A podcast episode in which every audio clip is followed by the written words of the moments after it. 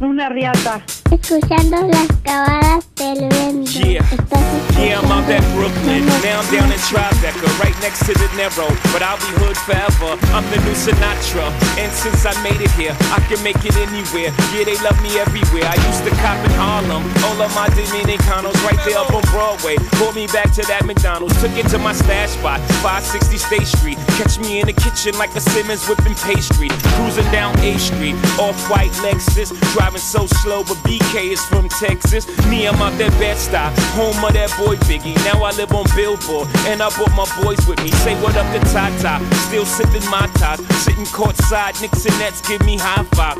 I be spiked out, I could trip a referee. Tell by my attitude that I'm most definitely from.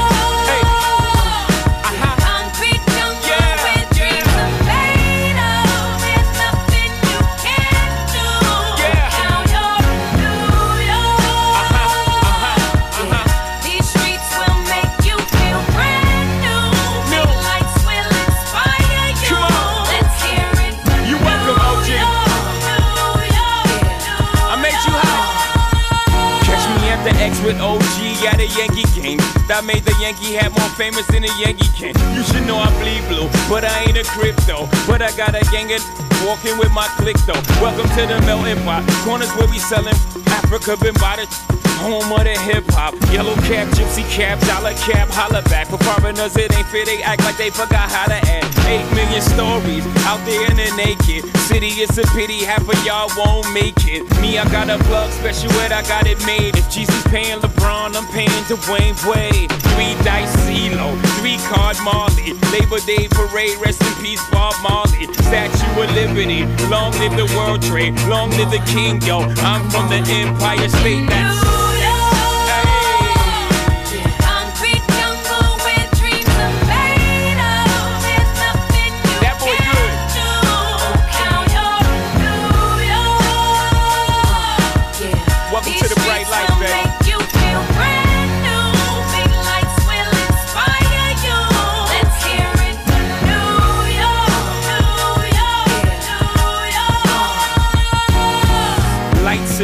blinding. Girls need blinders so they could step out of bounds quick. The sidelines is lined with casualties who sip the life casually, then gradually become worse. Don't bite the apple eve. Caught up in the in crowd. Now you're in style. And in the winter gets cold. In vogue with your skin out. City of sin. It's a pity on a whim. Good girls going bad. The city's filled with them.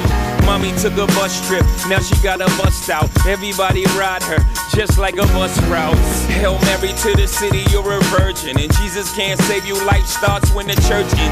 Came here for school, graduated to the highlight. Ball players, rap stars, addicted to the limelight. Empty in May, got you feeling like a champion. The city never sleeps, better slip you an ambient.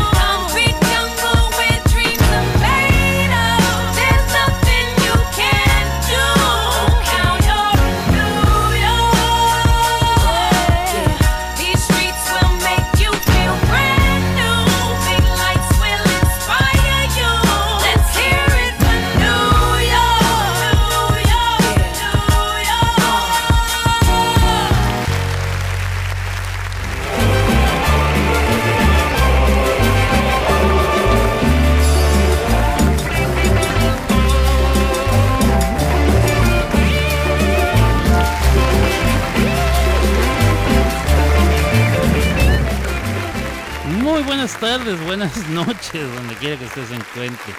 En estos momentos, eh, desde Oklahoma City, Oklahoma, estoy comenzando este programa que hoy se llama en la tarde con Alberto, por la tarde con Alberto, este, eh, ¿cómo se llama? Este, de regreso a casa con Alberto, el ritmo de la noche con Alberto, de dos en dos con Alberto y subiéndome al catre con Alberto. Hoy, hoy soy todos y todos somos uno. Eh, me van a ustedes a disculpar este, el desmadrito que se armó. Bueno, escuchando en ratito. Si gusta escucharte, me dice Ariadna, gracias Ari, mira, si pudiste. Eh, Carlitos, un abrazo. Ronky, este, gracias mi Ronky por estar.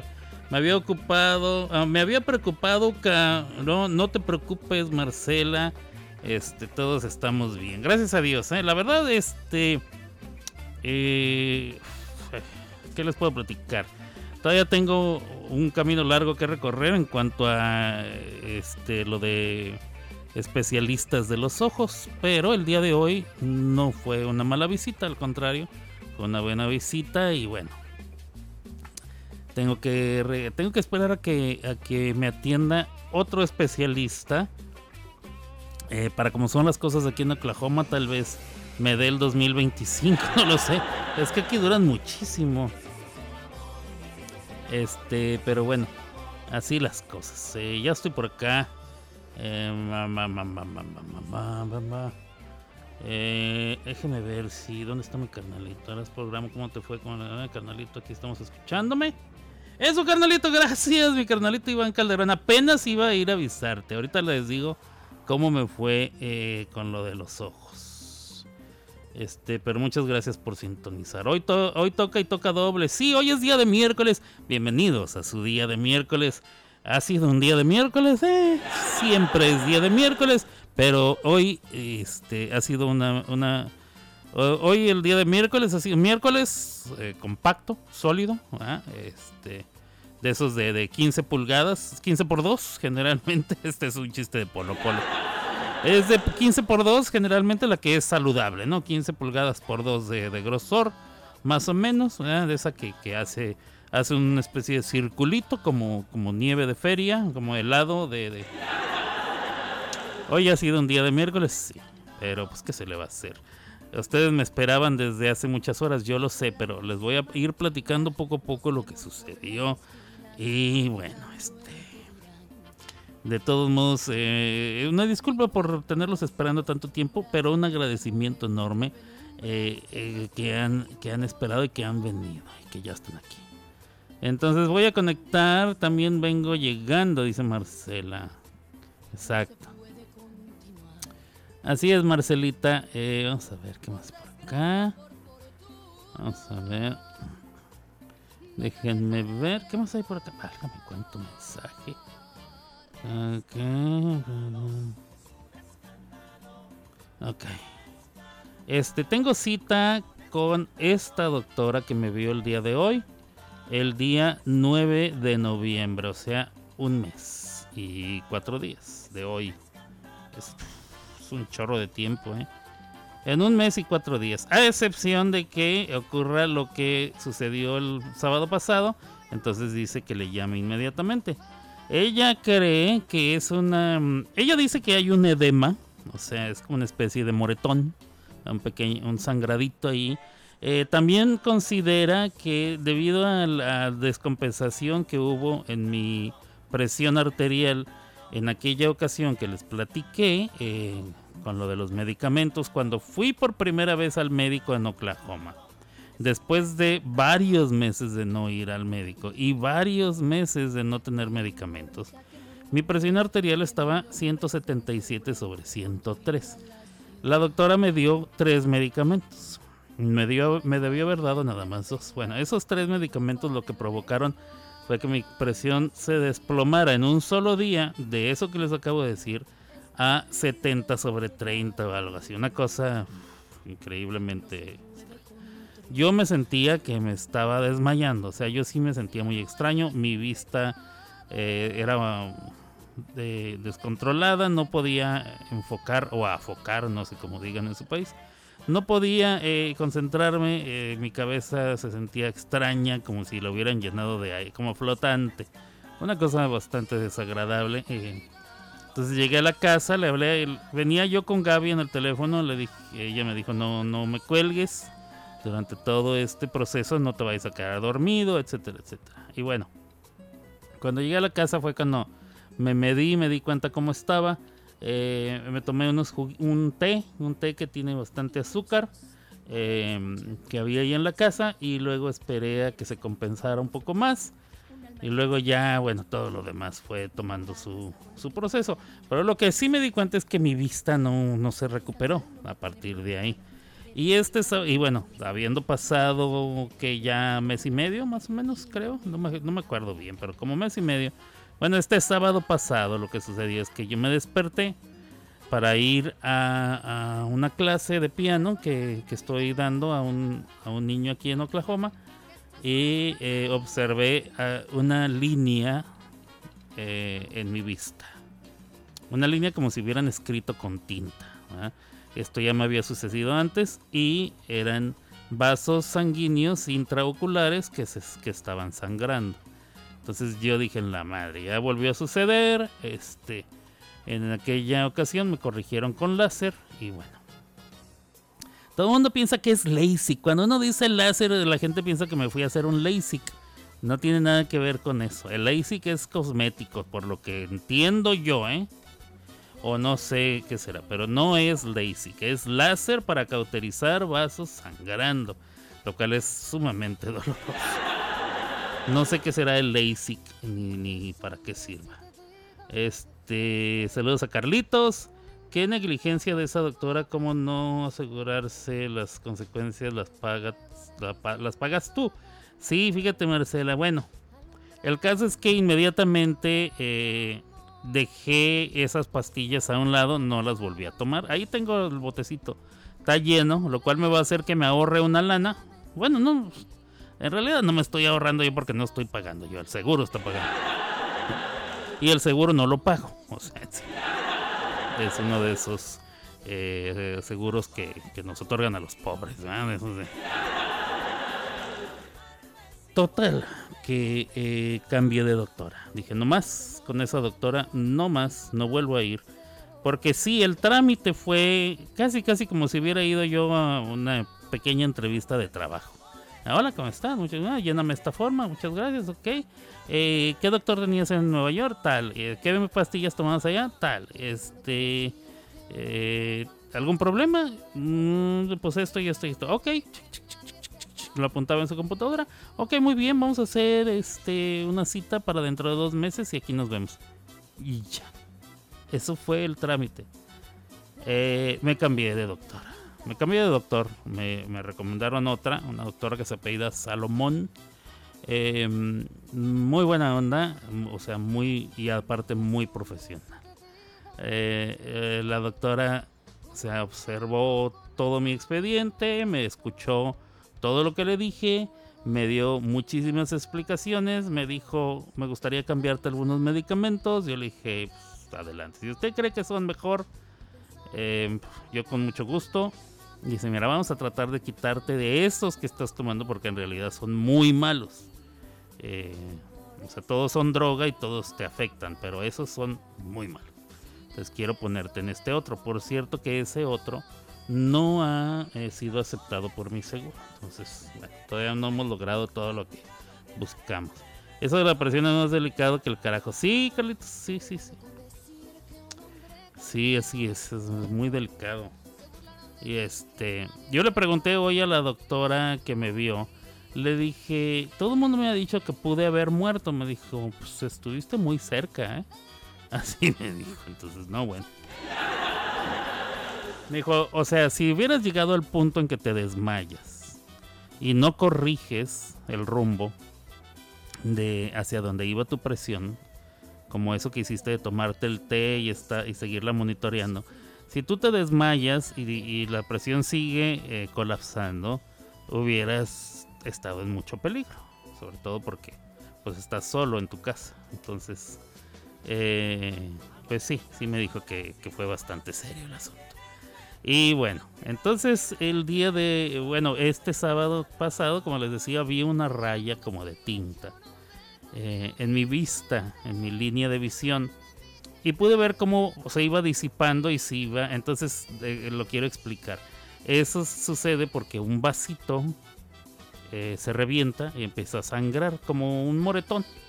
Cuando le pegan a uno que se pone de, colores morado, rojo, etcétera, eh, es porque sangre se derramó ahí dentro. Algún vasito se reventó o tus músculos provocaron este pequeño derramamiento de sangre que es lo que pinta tu piel de colores. Entonces al salir este pequeño eh, chorro de sangre de, este vaso, eh, salió con tanta presión que pintó una línea, salió un, un chorrito de sangre y pintó esta línea. Conforme va pasando el tiempo, esa línea, esa sangre se va mezclando con el líquido que está dentro de tu ojo. Entonces por eso empieza a verse como que se está disolviendo hasta que finalmente la dejas de ver. Eso es en esencia, digo, palabras más, palabras menos, no soy doctor, pero eh, en mi cabeza, en mi la la en mi Alberto Landia, eso es lo que sucede, a grosso modo. Entonces, eh, la doctora me examinó, me dilataron la pupila, me, aplicaron muchas gotas, me checaron la presión intraocular, me dijeron que estaba excelentemente bien. Eh, yo les dije, bueno, en Nueva York me estuvieron tratando por glaucoma y estuve eh, recibiendo gotitas, me dieron gotitas para ponerme, eh, pero hace mucho tiempo que no me pongo gotas, porque pues me mudé de Nueva York, la receta nunca se volvió a surtir, este, etcétera, etcétera, etcétera.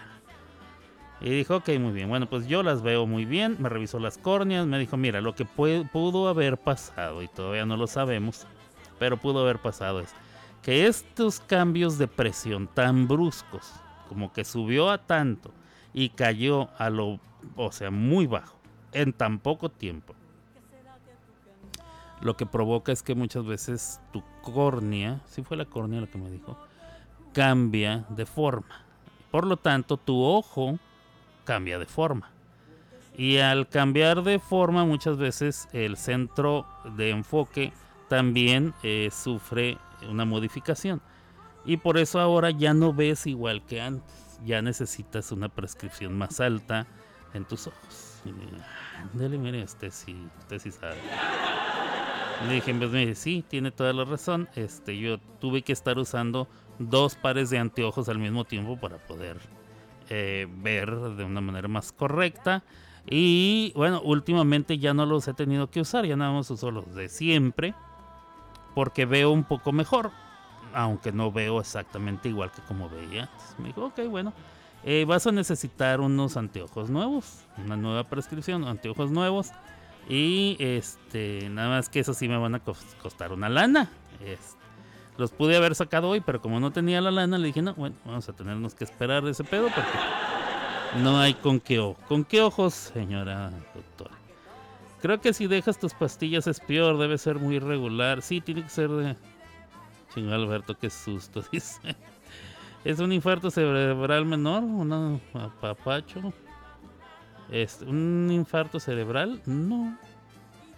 No. No, no, no, no. ¿Cuál? ¿El de mis ojos? No, no, está en el ojo, está dentro. Está dentro del ojo. No tiene que, no tiene que ver con mi cerebro en sí, no. Este. Mm, ¿Qué les estaba yo contando, compadres? Ok, entonces, eh, lo que hicieron en Nueva York cuando yo vivía allá, lo que hicieron fue. Permítame tantito, ¿dónde voy? Aquí. Lo que hicieron en Nueva York fue. Em, eh, cauterizar con láser todos los pequeños em, vasos que estaban sangrando en mi ojo.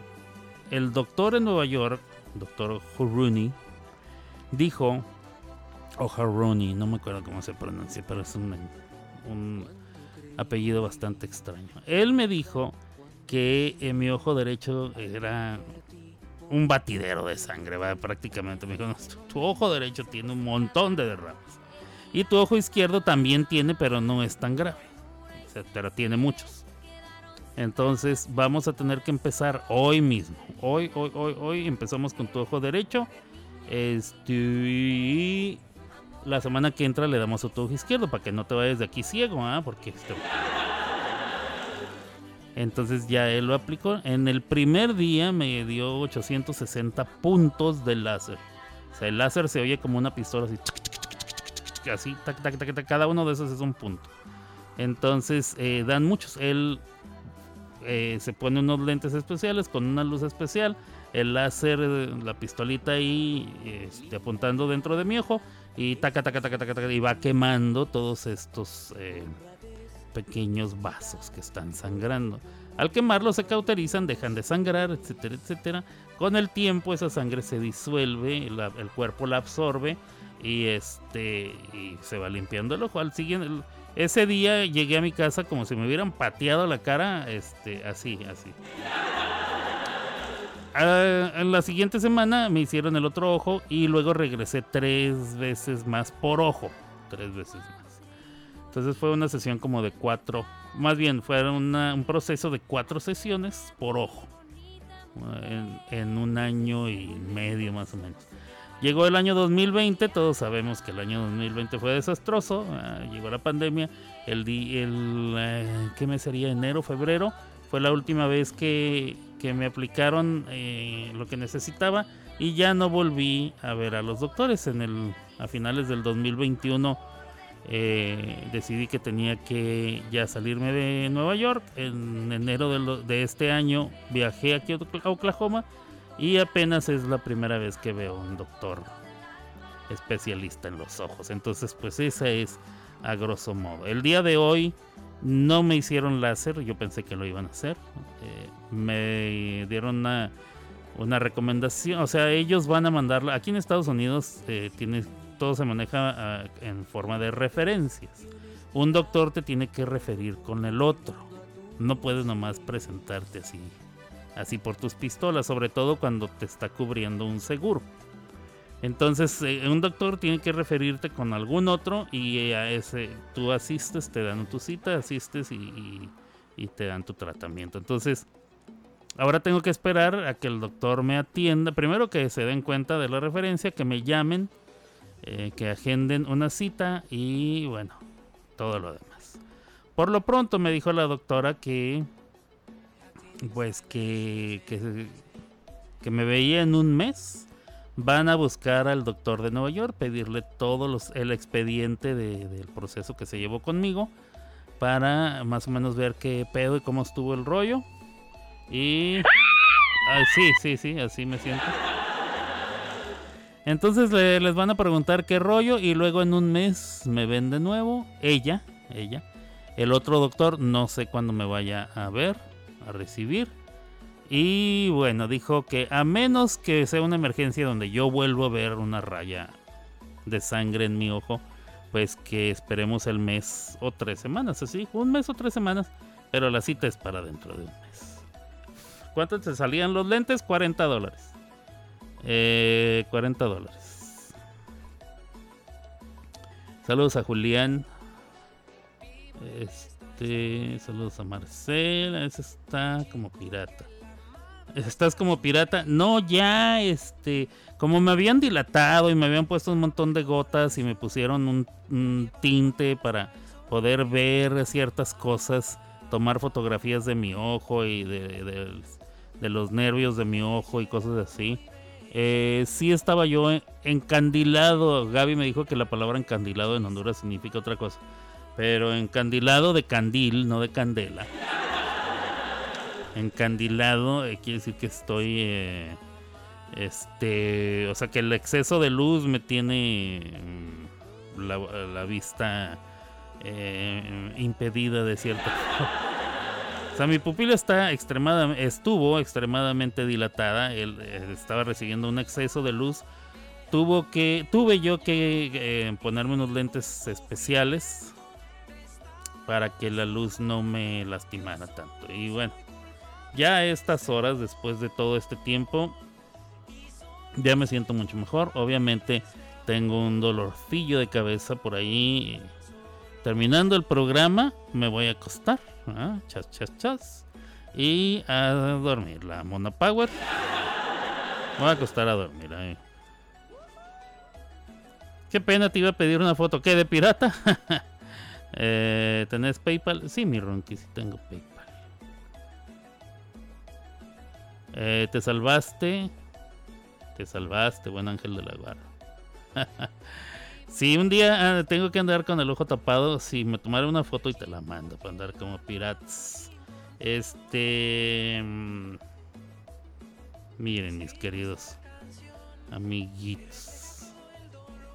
Eh, vamos a ver si funciona esta madre, ¿eh? Espérame tantito.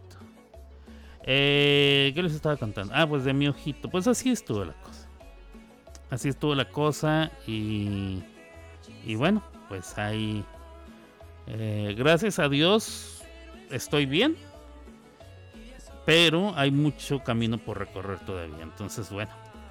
Ya iremos viendo que- de qué lado más la para ir eh, recobrando el, el argüendito. Por lo pronto aquí estoy, estoy a sus órdenes. El lunes no hice radio, el martes tampoco. Hoy miércoles no hice radio en la mañana, pero ya no podía dejarlos eh, sin programa. Este, ustedes que siempre han estado al pendiente. Y bueno, aquí estoy, aquí está su chamaco agradeciéndoles a todos agradecerles de veras por su atención, por su sintonía y por y por eh, este estar preocupados también. Muchos han, han estado preguntando. Se los agradezco mucho y bueno. Gaby también. Yo sé que algunos le han preguntado a Gaby. Este. Y bueno, pues aquí ando. Así las cosas. Entonces, este. ¿Por qué no funciona esta madre? Ya, ya no va a funcionar. Estoy queriendo abrir una aplicación que tengo aquí. No está abriendo. no, bueno, a ratito. A ratito. Este. mm, pero aquí tengo canciones que ustedes me han estado mandando. Muchísimas gracias.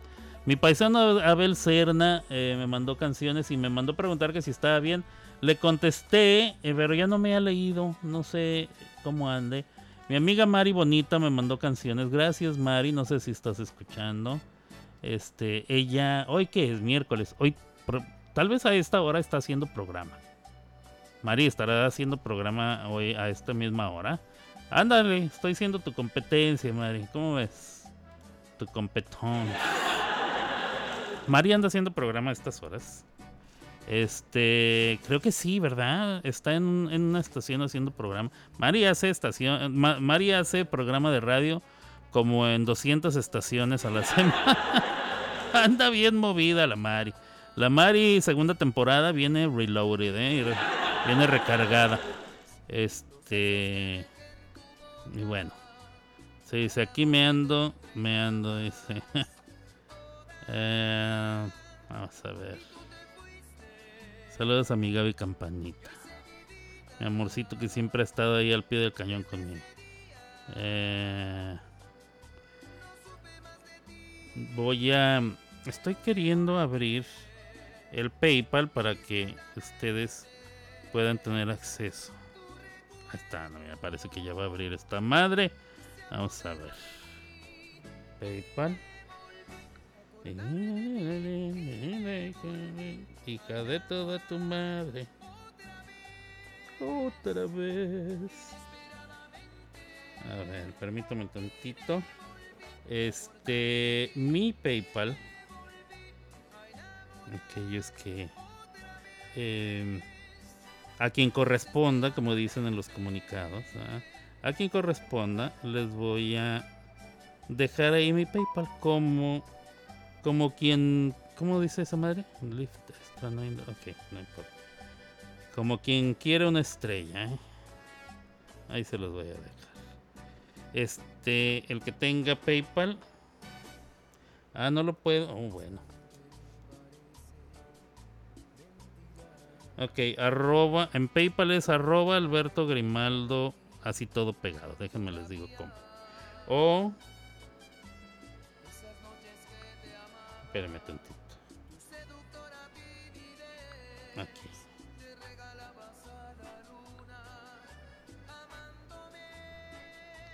Aquí les va. PayPal. Alberto Grimaldo, todo junto. Alberto Grimaldo. Y bueno, ahí lo puse. Eh,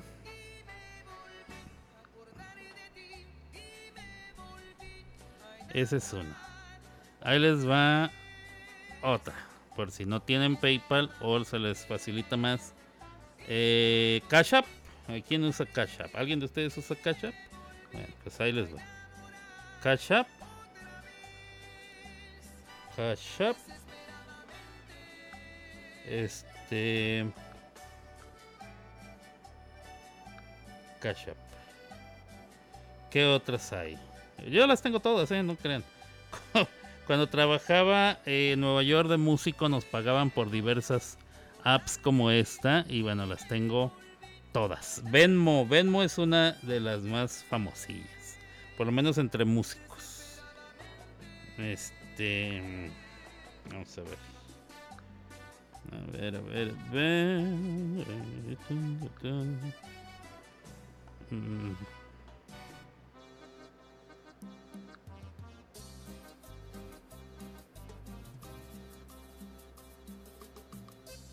A ver.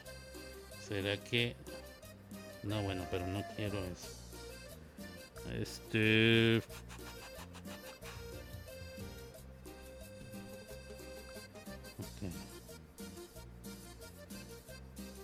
Eh, permítame tantito. ¿Alguien usa Cash App? Digo Venmo. ¿Alguno de ustedes usa Venmo? Em,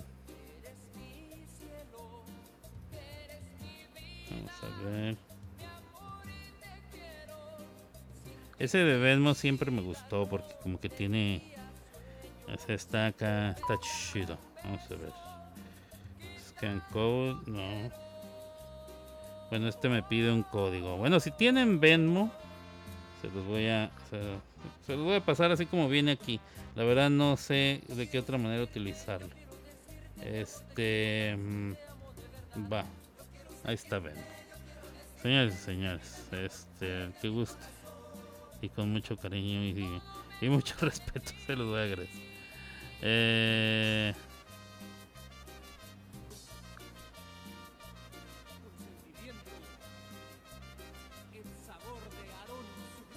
Vamos a ver qué más.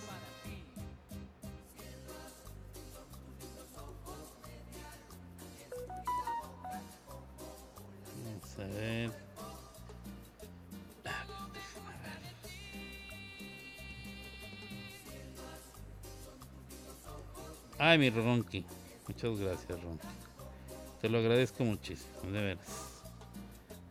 Este, buena onda con mi Ronky. Gracias, mi Ronky. Gracias, carnalito Iván. Gracias, gracias, gracias. Gracias, gracias, gracias. No, bueno. Este. mm, Déjame ver. A ver, Carlitos. A ver si todavía tengo eso, ese rollo. Déjame ver. Este. Sí tengo Western. Tengo la app. No tengo alguno, donde- pero lo puedo. Tal vez a través de la app. No sé, permítame. Ahorita lo busco. Vamos a ver, alguien.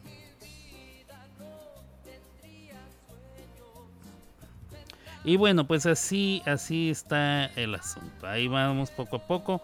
Gracias a Dios, eh, el, el Sooner Care, que es este el seguro que estoy utilizando aquí en Oklahoma, cubre eh, las consultas. Creo que he tenido que pagar 4 dólares de las consultas, lo cual es sumamente accesible para mí.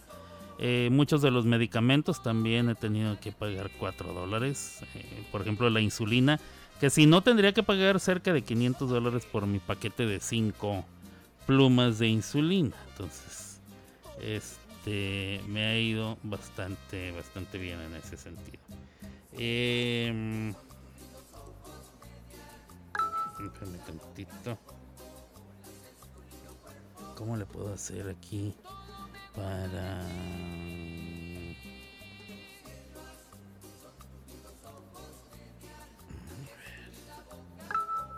Mm.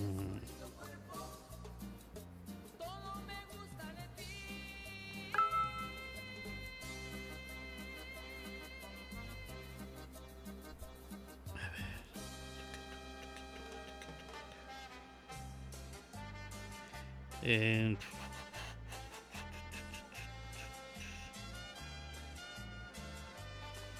ok, creo que este te puede, este puede ayudar. Tengo eh, un número que tal vez eh, sirva para eso. ¿eh? Vamos a ver. A ver, mira. Ese número es del Western Union que utilizo.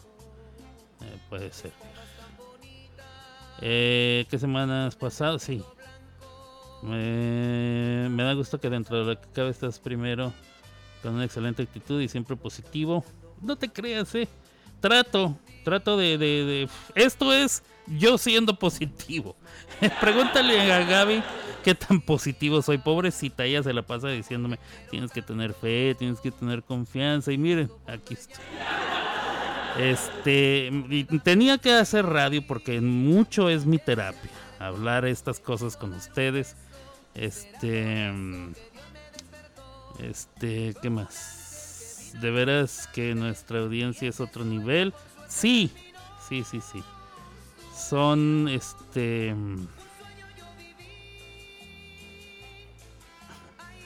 este, muchas gracias, Ronky. No, no quiero eh, en ninguna manera este, avergonzar a nadie. Entonces, este, eh, quiero agradecerles. Ustedes saben quiénes son. No voy a avergonzar a nadie. Ustedes saben quiénes son. Muchísimas gracias. De veras.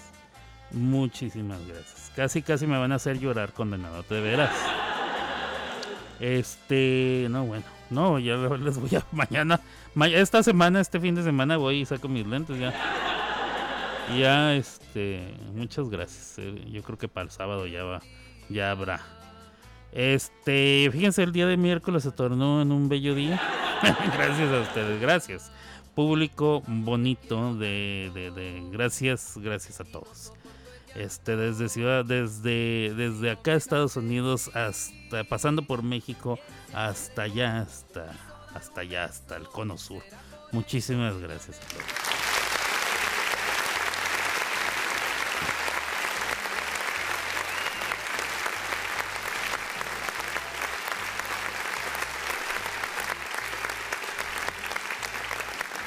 Muy bonito. Eh, este, ¿en qué me quedé? Pues bueno, ya estoy acá. Las cosas siempre pasan de la manera que deben de pasar, dice Ari. Tienes muy buenos amigos. Sí, la verdad sí. Este, mm, eh, la verdad sí, sí todo, todo. Em, pues qué les cuento, o sea, siempre pasan, yo creo que no soy, obviamente no soy el único a que le pasan cosas, a todos nos han pasado, pero se siente muy bonito saber que pues este hay gente que sí le importa y que trata de hacer una diferencia en, en lo que puede, ¿eh? porque si a todos nos sobrara todo, eh, no, no estaríamos como estamos, pero pero habla muy bien de, de sus de sus corazones. Dios los bendiga de veras. eh, qué barbaridad. Eh, y bueno, ya tengo aquí unas rolitas. ¿De quién tengo rolitas? Mari Bonita me mandó una rolita. eh, le prometí que las iba a guardar. Entonces, ah, mira, tengo de Marcelita. Y hubo alguien. La voy a poner, Marcelita. Este. mm, eh, le prometí a Mari que las iba a guardar, pero mejor estoy grabando. Para mañana ponerlo antes del programa. O sea, voy a, poner esta repetición hoy, más tarde, para los que se conecten. eh, y mañana antes de mi programa. Y luego haré programa en vivo, como, como siempre ha salido. Este, para compensarles un poquito de la falta de, de programa. No que, no, lo que no quería era que sintieran que ya no estaba haciendo programa, porque, porque no es por ahí la cosa. Por cierto, mi, mi... Ah, Gaby, ven. ¿Por qué no subes, corazón? Espérame tantito. Aguántame el corte, aguántame las carnes. Déjame arreglo aquí el pedo este. Espérame tantito. A ver. Eh, ah, ah, qué ilusiones. Déjame primero arreglo este pedo porque si no te voy a tener ahí nomás este em, conectada, pero no te voy a escuchar o tú no me vas a escuchar a mí más bien. Ok, speaker este debe de ser el bebé cable y acá tengo que ser yo. Muy bien. Y acá tiene que ser el bebé cable. Ahora sí, Gaby. Ven. Sube. Upa, upa. Caballito. Ucha, ucha. Chiste local, chiste local. Mi Gaby, venga para acá. Arrímese para acá. Vamos a ver a qué hora se entra la llamada. Este.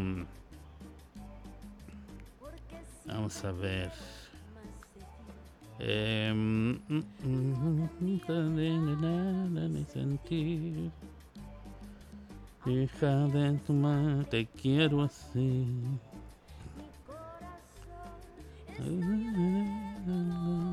Muy bien, muy bien.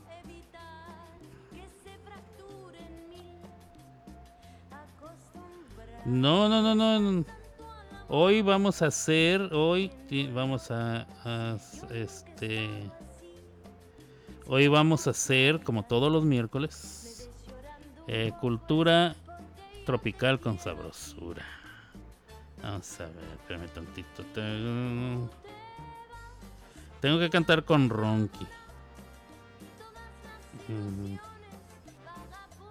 Tengo que cantar con mi Ronky, que me mandó ahí una rolita para que me uniera. Y todavía no lo hago, mi Ronky, pero, pero che, yo lo hago porque lo hago.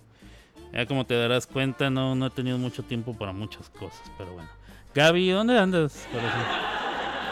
No me oyó, yo creo no me oyó. A ver, a lo mejor anda, o a lo mejor se fue la luz, ¿verdad? Para variar. O este tiene que atender algunas cosas del hogar. Hoy han dado la pobre también para arriba y para abajo. Sí, de una vez. De una vez, para que amarre. Véngase. Véngase para acá. Véngase de una vez. Upa, upa, caballito. Mucho, mucho, mucho. Caballito. upa, upa, caballito. Upa, upa, caballito. No les he contado de qué se trata eso, pero bueno, este. No, no, no, no les cuente. No, claro que no, no, no, no, de ninguna manera, de ninguna manera. Señores, señores. Gabriela, Gabriela Hernández. Gabriela de Grimaldo. Lo corrijo. ¿Eh? Gabriela de Grimaldo, le corrijo. Ah, muy bien, muy bien, muy bien. Este, iba yo a hacer un anuncio, pero dije, no, mejor que lo haga. Upa, upa. ¿Quién dijo? Carlitos dice, upa, upa. Este, upa, upa, caballito. Upa, upa. Un día, cuando conozca a tus papás, créeme que lo voy a hacer, Gaby. ¿eh? No lo voy a hacer allá con tus padres. A ver, a ver, señores. Don Oscar, don Orlando. Señora, señora Magda. No hay frase más bonita de un ranchero mexicano que upa, upa, caballo. No, no puede ser. Bueno, hablemos de otras cosas. Mi querida Gaby, cuéntanos, ¿qué nos tienes de novedad? bueno, este, en vista de que siempre ando de metiche en tus programas, quitando, quitándote el tiempo. No, pues... son figuraciones tuyas. No, no. Eso no, no, te martirices. No, esas cosas nunca pasan.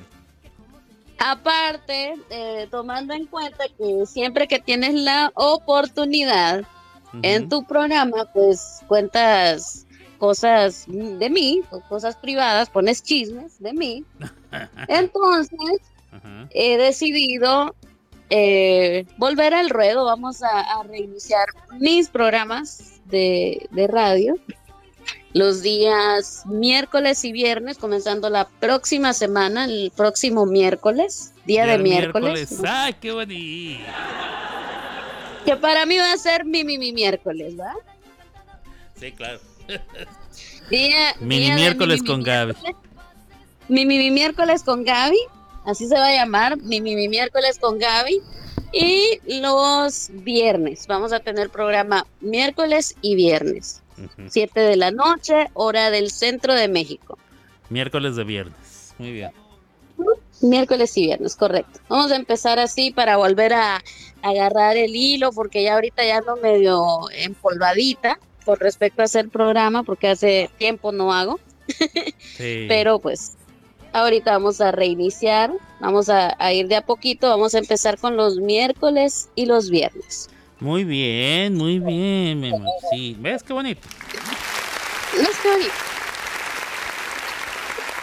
Ya, ya te habías empolvado. Sí, anda bien. No me quiere desempolvar, digo.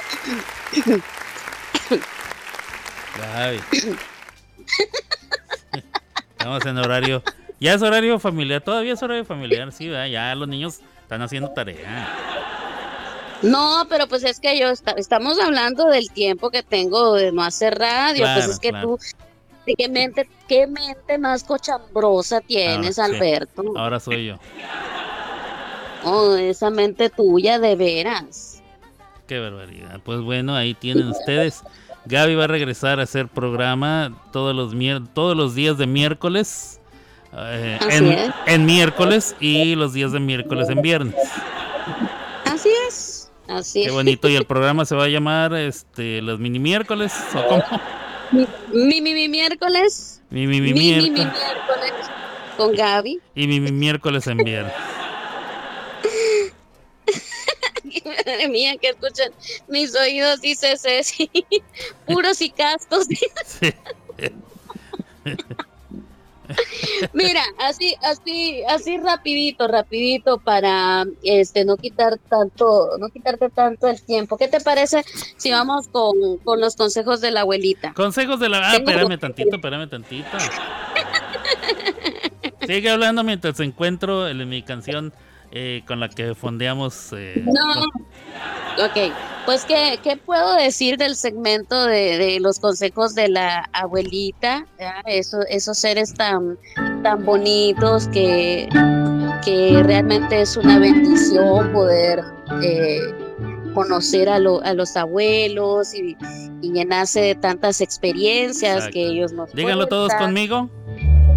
Toma el llavero, abuelita, y enséñame tu ropero. Consejos de la abuela con Gaby Hernández. Venga, de. Saludos a mi Ceci. Ceci la Inmortal. Saludos a Ceci, Ceci la Inmortal, que hoy la vi. Hoy la vi, la fui a visitar y me dio una este, ensaladita bien sabrosa este, con tostadas. Gracias, Ceci. Ah, qué Este, deliciosa, ¿eh? Una cosa. Cecilia tiene. Y aparte, espera, déjame, déjame te digo. Me dijo, ¿quieres café? Le dije, pues mira, no tomo café a menos de que sea helado. Me dice, pues te lo hago helado. O sea, ¿qué Ah, tal? pues. Entonces preparó el café y me dijo, ¿cómo lo quieres? Le dije, no, bueno, le estás, le estás pidiendo peras al olmo. Yo no tomo café y no sé ni hacerlo. Con eso te digo todo. Si alguien me dice, hazme un café, no sé cómo se hace. No, no, no tengo, no, no tomo café. Pues Entonces mira, le dije, házmelo como tú te lo harías, pero que sea con hielos. Dice, va. Y mira, lo preparó, Muy le puso su cafecito. Aparte era instantáneo, entonces menos. Qué ¿verdad? rico. Menos. Ahí hizo cafecito, le puso un puñito ahí de azúcar muy leve y lechita a gusto. Y los hielos. No, esa madre estaba. Este, deberías de poner eh, en vez del Starbucks, el, el, el Cisal- Cisarbucks. Ah, De veras que estaba bien rico el mendigo café. Ahí oigo un gato. O sea, ¿Es el tuyo o es el mío? el, el Morris, es Morris. Gaby tiene un morricito chiquito, un bebito, y es bien jodión, de está conmigo, ya sabes que no, no se me despega. Yo creo que, no sé, es porque me siente olor, olorcito a, a comida, ¿será? No se me despega. Ujú. Ah, lamento mucho no poder seguir escuchando, el horario de la tarde no me deja. Lo voy a dejar eh, grabando, Ariadna, y lo pondré también mañana por si lo quieres escuchar. Eh, Perfecto. Ensalada rica dice sí. Saludos a todos, muy bien. La pregunta obligada es que cuál era el fetiche de ver en el ropero de la abuelita. Ah, no sé, no sé, bueno, este... No, bueno, la canción de Cricri de lo que habla es de todos los recuerdos que tenía la abuelita. ¿ah? Que para el caso, yo sí recuerdo a mi abuelita tener muchos recuerdos. Lo que no recuerdo era sentarme con ella a, a ver qué estaba en el ropero. Y sí teníamos un ropero. Y sí tenía llave. O sea, esta canción me trae muchos recuerdos porque había una llave de esas hechas a la antigüita ¿ah? de esas que tenían una rondanita eh, como mango, eh, y luego al final un par de dientitos así para abrir el ropero. Entonces se abrían las dos puertas del ropero que al frente tenían unos espejos así en forma ovalada a lo largo de las puertas. Cuando tú lo abrías tenía un montón de fregaderas ahí la abuela y eh, nos enseñaba ahí, ah, mira aquí estas fotos y la fregada y esto y aquí y allá. Entonces la canción de Cricri sí me trae recuerdos porque pues ahí va sacando que la espada de su abuelito el coronel, que si no sé qué, que la, que la muñeca que, con la que jugaba su mamá eh, cuando era niña y cosas así. Entonces, pues de eso va, es muy infantil la canción de Cricri. Eh, no así, no de la misma manera, los consejos de la abuela de Gaby. Gaby. Aquí estoy escuchando. Con mi mamá. Consejos de la abuela. Muy bien. Mira, vamos a empezar por algo que estabas hablando sobre el cafecito. Ah, vamos a empezar leve, vamos a empezar light. Los consejitos de la abuela, los consejitos light. Consejito light, Consejito light, mira, este, cualquiera puede pensar que justo de lo que hablábamos, ¿no? De, hacer, prepararte un café no tiene su, su mayor gracia, o sea, no es, no es complicado, pues ya mezclas el café, el agua caliente y ya, ya. Pero todo tiene su, su grado de complejidad, todo tiene su truquito, justamente.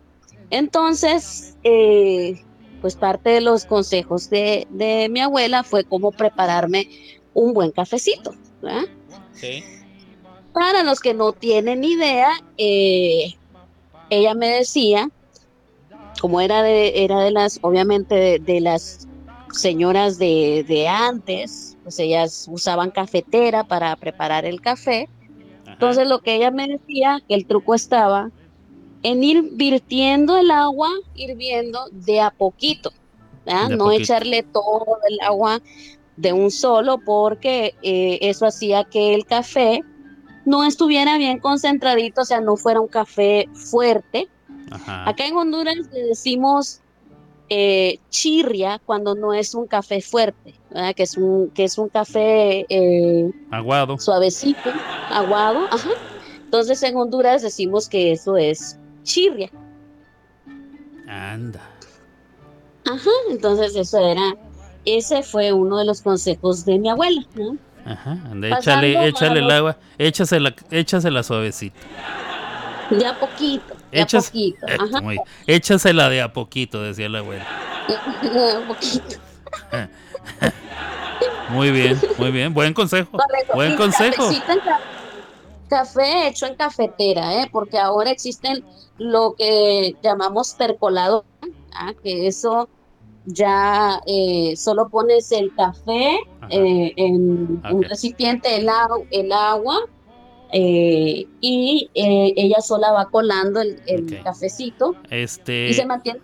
A tú que eres hondureña, te voy a instruir en el lenguaje que utilizamos en todas las otras partes de, que yo sé que los hondureños tienen su propio grosero. En el resto del mundo de habla hispana, la cafetera es lo que tú le dices percoleadora.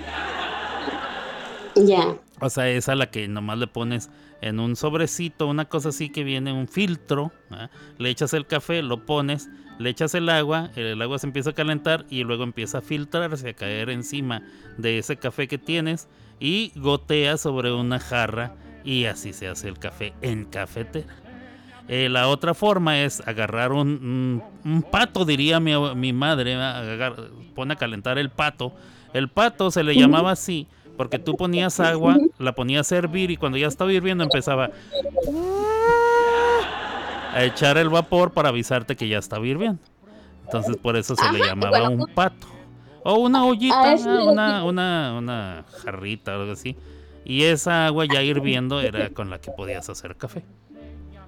Bueno, mira, a esa le llamamos nosotros cafetera, a la otra le decimos percoladora. Ya. Ese, dice Ceci que su mami aún tiene en casa un ropero y de llave. Sí, sí, sí, sí. Nosotros yo creo que ya eso dejó de ser. Carlitos dice, mi hermano tiene en su casa como reliquia un ropero de llave. Sí, era propiedad de la abuela. Placa, le decimos agua de calcetín a la, a la placa. Le decimos café de colador. Dice Carlitos. Ya, ya.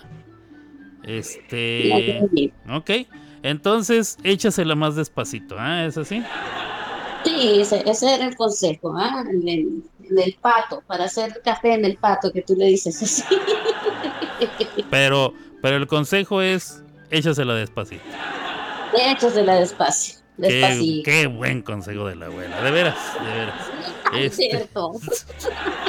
pues es que el que sabe, sabe. Digo, bueno, si alguien sabía de esas cosas, eran las abuelas. vamos. Claro. A ver, mira, otro consejo de la abuela en el segmento de, me lo dijo mi abuelita. Exacto. ¿ah? Este, ¿tú sabes cuál es el día que más hay que cuidarse? El día que más hay que cuidarse, no, Gaby, no sé cuál es el día que más hay que cuidarse. Porque hay un día que hay que cuidarse mucho, ¿eh? No Sí. quiero que me vayan a decir ahí en la sala que el martes 13.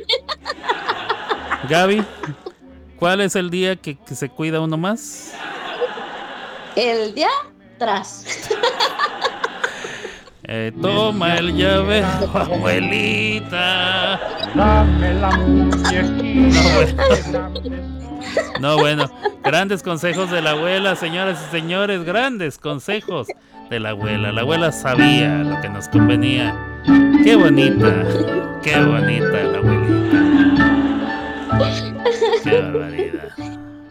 Entonces, No, pues- los grandes consejos del día de hoy, eh, échasela despacito, ¿ah? este, Sí. no se, te, no se te vaya a echar a perder. Y la otra, cuídate el día atrás. El día tras, ¿verdad? que es el día que hay que cuidarse más. Ese es el día que hay que cuidarse más. Enséñame tu ropero. No sé, mientras más te escucho los consejos de, la abuela, esta canción empieza a tomar otras dimensiones. La verdad. En una parte del campo de mi país, en este pato le decíamos silbadora, sí, porque silbaba, sí, sí, sí. La abuela es sabia. Se necesita echarla lento, exacto. Anda pa'l carajo. De veras que sí, la abuela, la abuela, la abuela sabía, sabía lo que decía. Si no, pregúntale cuántos hijos tuvo. Pregúntenle a la abuela cuántos hijos tuvo. Para que se caigan de espaldas, señores y señores. ¿A qué jugaba? Con mi mamá. Tan, tan, tan. No, hablando, hablando en serio, qué bonito, qué bonito e- es, tener este, esas experiencias con las, con las abuelitas. Este, Sí, yo la- lamentablemente ya no tengo ninguna, ninguna de mis dos abuelas vivas, Ah, pero afortunada tú que tuviste dos. Yo tuve una. Y yo la No, yo amaba, la profundamente. Todavía, eh, seres así no se olvidan aunque pasen los años. Yo quiero a mi abuelita Sí. todavía, ya sé que ya no está conmigo. Este, pero mi viejita tan chula que siempre me decía palabras de mucho aliento. Como aquella vez que, que yo no pude hacer lo que ella me encargó y viéndome con esos ojos tiernos que solo las abuelas tenían, me dijo, ¿por qué serás tan inservible? es verdad, así me dijo mi abuela. Ay, es que son lindas en verdad. y, y bueno. me traen unas experiencias muy, muy, muy bonitas, muy gratas. Eh, yo, yo soy muy, muy quejumbrosa ¿ah? para hacer las cosas. Este, entonces mi abuelita me escuchaba quejarme mucho por todo el, eh, el quehacer que hay en, en la casa, porque tengo dos hermanos pero que, que hacen desorden como que fueran cinco o, o seis. Sí, ¿no? así son, hijos de su madre, de veras. Ahí bajita la mano, entonces, pues como a mí me toca el, el- la limpieza de, de la casa, entonces siempre me andaba quejando, siempre andaba de quejumbrosa, y mi abuelita, eh, así como dices tú, con esa mirada tan bonita que la caracterizaba, me quedaba viendo y me decía, ay hija, me decía, cuando yo tenía tu edad, el mundo era mío, me decía. No, bueno. El mundo era mío, y si tú te pasas quejando, me decía, yo quisiera tener tu edad, y se ponía a hablar. No, bueno. A mí me decía, ay Alberto, tú naciste cansado. Cuando yo tenía seis añitos tenía que caminar todo eso ahí la vereda en la tierra y sin zapatos, decía ella. Por cierto, mi abuelita tenía seis dedos en un pie. Y se lo cortaron eh, con una cerda de un caballo. Agarraron la cerda de un caballo. ¿Sabes qué es la cerda de un caballo? Sí, Ah, ok. sí, creo que sí. Ah, bueno, pues la cerda de un caballo, de, creo que era de la parte de la cola, del- un pelo de la cola del caballo, se lo amarraron al dedo. y le hicieron un nudo así apretadillo, no, no doloroso, pero apretadillo. Y ahí se lo dejaron. Y ahí andaba la abuela y para todos lados, para acá y para allá, chas, chas, chas. Andaba mi abuelita ahí en, la, en, un terreno, en los terrenos eh, aterrados de allá de, de Nuevo Casas Grandes, Chihuahua, donde, donde los machos son machos y las viejas son viejas. andaban con mamá. Y ahí andaba mi abuelita, ¿eh? con su dedito y la cerda del caballo amarrada al dedo. Y la, la peculiaridad de estas cerdas, eh, no de, no me refiero a una cerda de, de, de estos pelos de caballo, es que el nudo que les hace se empieza a cerrar, o sea, por naturaleza empieza a cerrarse y se cierran menos de un milímetro cada vez. Entonces tú no lo sientes. Y se cierra. Y luego se cierra. Y se cierra. Y se cierra. Entonces mientras se va cerrando va haciendo el efecto de que está cortándote eh, el, eh, la extremidad en donde lo pusiste. Pero como es tan lento el proceso, pues va estirando la piel mientras se va cortando lo que está atado con la cerda. Y la piel sigue cubriendo y cubriendo. O, ta- o sea, a lo que me refiero es que nunca hay una herida en esa parte de tu cuerpo. Dice mi abuelita que llegó el momento en que se le cayó el dedo y quedó con la piel así recubriendo el pie como si nada, o sea, ella nunca vio sangre ni nada. Y dice que estaba tan chiquita, dice, yo estaba muy chiquita. Eh, le digo, ¿cómo sabes que estabas tan chiquita, abuela? Dice, porque cuando se cayó yo dije, ah, se cayó el Leo.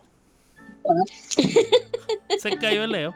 O sea, ni siquiera podía decir dedo todavía. Este. Entonces, fíjate las cosas. Puras enseñanzas así de mi abuela. Cosas muy bonitas. Sí, así es. A ver, dice saludos al Ronky. Por ahí llegó Ronky. Saludos, sí. ¿Qué pasa, mamas? Hoy la mamá se quedó afuera. La mamá se afuera. Fíjate que yo iba al doctor y la dejé salir para que usara eh, sus para que hiciera sus necesidades. Ajá. Pero dentro de sus necesidades yo no contaba con que quería ir a visitar a los perros de los vecinos. O sea, ella Ay, va se y se arrima, se arrima, se arrima a la reja ¿verdad? y se ponen a olerse las narices. Entonces yo le hablaba y ella nomás me veía y me decía así como que no, pues, a la fregada". Y no, y no vino. Entonces le dije, mamá, yo ya me tengo que ir, te vas a quedar afuera. Y no, no. Se acercaba a la puerta y cuando yo abría la puerta para que entrara se volvía a ir. Dije, nada, pues ya, ni modo. Yo le insistí, ¿verdad? yo la invité, le hice la cordial invitación. Y evidentemente ella no quiere salir, no quiere regresar. Entonces ya cerré la puerta y me fui. Dije, pues al cabo se va a quedar en el patio. No es como que está en peligro. Y, y si llueve, que sí llovió un poquitino, un poquitín en la mañana, un poquitito. Dije, pues ahí tiene un techito donde resguardas. Tampoco es como que se va a mojar la perra. Dice Carlitos que si la mamá es golosa. La mamá es golosa, sí. La mamá es golosa. y la mamas afuera. Ahí se la pasó todo el día afuera. La mamas Mi afuera. abuelita, Y cuando y fíjate que cuando regresé tenía tanta sed la perrita que se acabó un balde de agua que tenía yo ahí. La mamas con sed, ¿eh? La mamas sedienta, la la mamá mamas, se dio.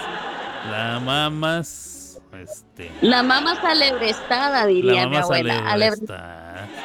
Alebrestada. Alebrestada es como cuando una, una jovencita ya se enamora, entonces las señoras de antes decían, ah, no, esa, esa cipota, porque acá en Honduras decimos cipota para decirle a, a un adolescente, Ajá. entonces decimos, ah, esa cipota ya anda de alebrestada, De que alebrestada, significa que- ya. que ya anda enamorada, pues que ya se enamora. Ah, pero exclusivamente eso. Porque en México Sí, sí, sí. decimos alebrestado, pero para muchas cosas. Si alguien, si un No. adolescente anda de rebelde, decimos, ah, ya anda alebrestado este cabrón. De ver. No, es exclusivo. Mira, se dice más feo, pero como estamos en horario familiar, no te puedo decir. La mamas también anda así como quieres. Así como quisiste decir. Le sucede. Yo no sabía, o sea, yo sabía que las perritas entraban en celo, que lo que yo no sabía era que también sangraban. Pues qué bruto yo, ¿verdad? Porque son mamíferos. Igual tienen que sangrar una vez al mes, pero bueno.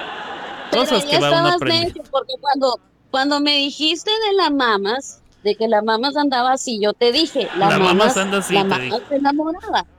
La Ajá. mamá se enamoraba, te dije yo. La y mamá tú me dijiste, no, no, no, ¿cómo va a ser eso? Que no, que ella ya, que ella está, como que la esterilizaron. Yo te dije, que sí, no la mamá debe estar esteri- esterilizada porque Ajá. este yo pensaba que la habían traído de un de un este albergue, ¿verdad? que la mamá había estado en un albergue y la mamá en el albergue.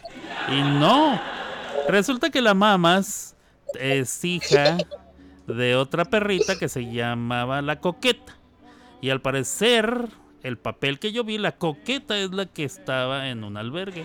Si no que Ceci me desmienta, porque yo vi un papel. Y la, la coqueta tuvo dos hijos, o por lo menos eso es lo que yo. Es, parece novela esto, ¿ah? La coqueta tuvo dos hijos. Uno de ellos es el chango, que, que vive allá en casa de Ceci. Y su hermanita es la mamas. La mamas, la hermanita. La mamá. La mamas y el chango, fíjate. La mamá se chango. Ajá. La mamas con ganas, dice Carlitos. Sí, la mamas bajo techo. La mamá sedienta, fíjate que entró y ahí estaba tome y tome y tome agua. Y hasta medio se ahogaba, la mamá se ahogada.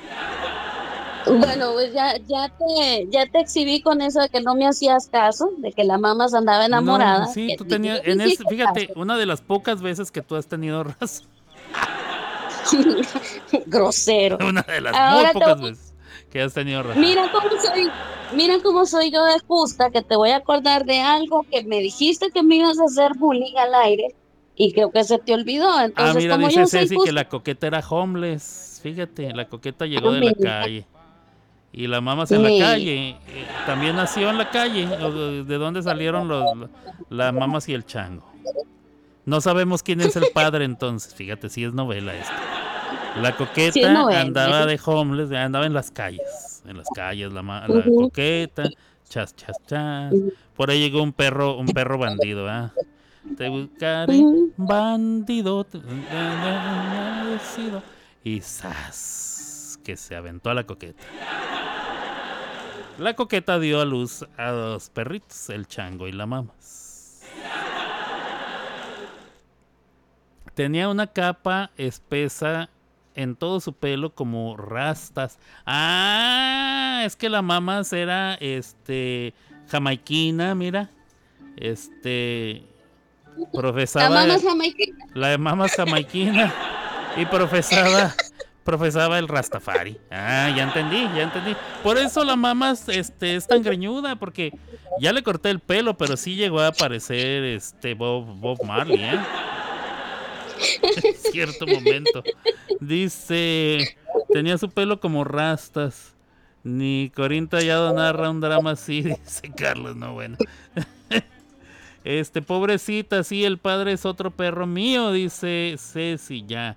Llegó virgen y ahí perdió. ¿ah? Llegó la coqueta y perdió. Bueno, por lo menos sí sabemos quién es el padre. No como yo, que no sé Sí, quién es el mío. Fíjate nada más. Qué, barbaridad. Pero eso no tengo la culpa yo, Gaby. Y aparte es verdad. Eh, saludos a mi mamá que hoy hablé con ella. Mamá, bueno, tú nunca me dijiste. Hasta la fecha no me ha dicho mi madre quién es mi padre, pero bueno. Este. La coqueta no, la, la coqueta no la mamá dice. "Ay, ay, ay". Ah, bueno, bueno, es que la yo me imagino que la coqueta y la mamá se han de parecer, ¿no? Nunca vi cómo era la coqueta. Pues coqueta, como la mamas. Pues sí. Y la mamá se es greñuda. La mamá es gre- greñuda, parece La mamá es greñuda. la mamá Rastafari. La mamá es jamaiquina. No, bueno, una cosa bien bonita. Este, A ver, todavía no te acuerdas del, de lo que me dijiste que me ibas a hacer bullying, ¿eh? Este, no, a ver, recuérdame. De la lavadora, mi amor. Este, me dice uno de mis carnalitos, no es mucho, pero que Dios te lo multiplique y no te, más te lo multiplique a ti. Muchísimas gracias. Este, de la lavadora. bueno, este les platico, señores y señores. Algunos de ustedes presenciaron aquel día en que, según Gaby, yo me burlé del muchacho que me atendió en el eh, Taco Bell. ¿Se acuerdan? que, que el muchacho, este, yo llegué por el drive-thru, o sea, con el carro, y el muchacho me dice, buenos días, ¿cómo estás? Bienvenido a Taco Bell, yo soy Ed, yo soy uh, Juanito de, de- de- de- y estoy para atenderte, ¿en qué te puedo servir? A lo cual yo me reí, ¿verdad? Porque dije, ¿quién habla así? Y Gaby me puso como palo de perico, de verdad, como palo de gallinero, este, todo arañado y lleno de miel. Este, una cosa bastante desagradable. Gaby hizo garras conmigo. Entró aquí al programa, estuvo diciendo que no, que yo que no sé qué, que me porté feo con el muchacho. Bueno, pues aquí va. Más tarde, más pronto cae un hablador que un cojo, señoras. Y para muestras, basta un botón. Abuelita. Consejos de la abuela. Bueno, anécdotas de la abuela. Resulta que Gaby eh, en su casa tiene una lavadora. Y hay ahí este una persona que está yendo a ayudar y estaba ah, ayudándoles a lavar una ropita. ¿verdad? Y me tocó a mí Mm, escuchar no, la no, no. conversación. No. No, no fue No, la- espérate. Espérate, lo voy a contar yo porque lo estás contando como no es. Anda. No, estás mintiendo, mira. Este muchacho que tú mencionas es amigo de mi mamá. Ah, un, un amigo de la, de la familia. ¿ah? Se le dañó su lavadora, ¿va? Entonces nos dijo que le prestáramos la lavadora para, para que él pudiera lavar. Ok. Entonces, eh, me preguntó que cómo se utilizaba esa lavadora porque pues no, no le entendía. Entonces, yo muy gustosamente, muy amablemente, le enseñé cómo se usaba la lavadora. Mira, este es el... Ahí te voy a detener. Hasta ahí, Sí. hasta ahí. Tú muy Espérate, gustosamente espérate, y muy amablemente le, ense- le enseñaste cómo se usa la lavadora. ¿verdad? Sí, sí, sí, sí. Muy gustosamente y muy amablemente. Sí. Ok. Pero déjenme decirles, señoras y señores del respetable público, que a este muchacho al parecer, ¿verdad? o se le olvida o no pone atención, yo qué sé. Yo quién soy para juzgarlo. Yo no voy- voy a venir a señalar a este pobre muchacho, señor, u lo que sea, diría mi abuela. No soy nadie para levantar la mano con la piedra y todo eso, todo eso. Pero yo estaba en llamada con Gaby y escuché claramente donde el chico venía y le decía, oiga Gaby, ¿me puede enseñar otra vez cómo se le hace esta madre? Y. Gaby le contestó, Ah, ¿cómo jode usted? Todos los días es lo mismo. Ponga la cabeza aquí. Mire, fíjese, ponga la cabeza, porque no sé con qué me estás poniendo atención. La cabeza en esto, mire los ojitos aquí, aquí. ¿Ve cómo nomás se le prende ahí? Ahí y ya, dos veces le abre la llave para que se llene de agua. Dos veces. o sea, depende de, de, de, no lo bajó. De veras, Gabriela. Y luego todavía dices que yo haciéndole mal y, y arruinándole el día al muchacho del Taco Bell. Pues es que mira, eh, te voy a explicar, porque como tú también nos explicaste tus razones, Ajá. ajá. yo voy a explicar por qué hablé así. Ok, adelante. Mira, a El, mí de el chiquita- micrófono es suyo, este tiempo le pertenece. A mí desde chiquita me enseñaron que está bien, ah, cuando no sabes hacer algo, pedir que te expliquen cómo se hace. De hecho, de hecho yo no sabía usar eh, este tipo de, de lavadora, ¿ah? pero aprendí a usarla cuando mi mamá compró la lavadora, ya me enseñó cómo se hacía, ta, ta, ta, y todo, ¿ah? Chas, chas, chas, como dices tú. Sí, Y nada más pedí que me explicaran una vez. Y claro. con una vez le puse atención porque Ajá. yo sabía que la iba a seguir utilizando, la lavadora, Sí, para lavar mi, mi ropa. Entonces puse mucha atención. Entonces lo que te está faltando decir es que ya llevaba cinco veces Ajá. de explicarle al muchacho, al chepe, A la chacha, al chepe, a la chacha. al chepe ya tenía cinco veces de explicarle cómo se usaba la lavadora. Ajá. Entonces, algo que no sabes tú es que a veces él sí sabe cómo hacer las cosas, pero le gusta, eh, este, le- le- sí, le gusta menearte, o sea, le gusta para que, para ver cómo te ves enojado, o sea, él, él, él es fanático de ver a la persona enojada, ¿ah? o sea, encabronada. Ah, no. bueno. Entonces, lo que tú no sabes es que él lo hizo con esa intención de que yo le respondiera de esa manera. Digo, amable audiencia, Sí, amable audiencia. claro. Voy a hacer una sola pregunta. ¿Acaso ustedes no se han sentido hartos cuando ya han explicado más de tres veces la misma cosa? No se han sentido hartos y dicen, no, pues ya te expliqué tres, cuatro veces, ya Sí. estuvo. O sea, no, A mí me no pasa muy seguido, ¿eh? atención. Casi a diario, Gaby. Con alguien que yo conozco. Mira, pues dilo, anda, dilo, dilo y hoy duerme con bicho, dilo, dilo. No, no tengo que decir nada. Con lo que acabo de decir, basta y sobra para que tú lo sepas y la gente lo sepa. ¿Cuántas veces, cuántas veces no ha surgido la pregunta, ¿y hoy qué vas a hacer? ¿A dónde vas? Voy a ir a recoger a este muchacho que recojo todos los días porque ya son las 3 de la tarde, lo que tengo que recoger y llevarlo a su casa. Y luego pasan dos minutos y luego, ¿vas a dormir hoy? Sí, sí, es cierto, mi amor, es cierto. A veces estoy medio, yo digo que me desconecto, ahí, ahí me disculpan por la, El por la expresión, pero es... El me- desconecto.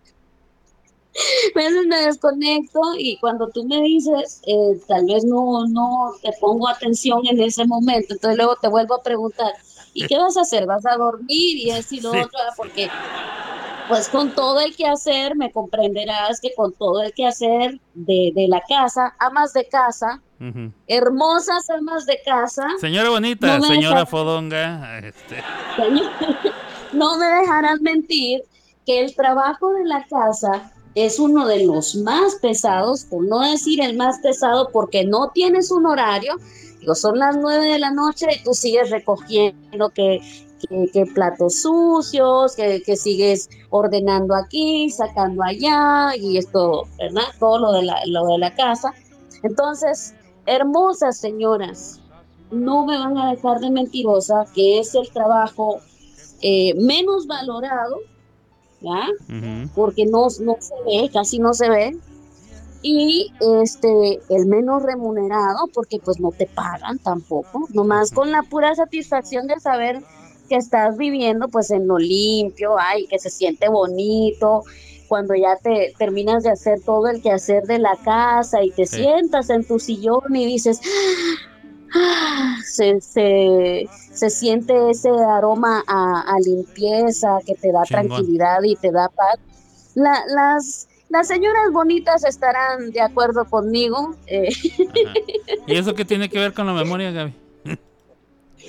Bueno, pues que ento- entonces que a veces, eh, eh, pues en tanto, tanto ajetreo, tanta cosa que hay que hacer en la casa, pues que se te olvidan ciertos detalles.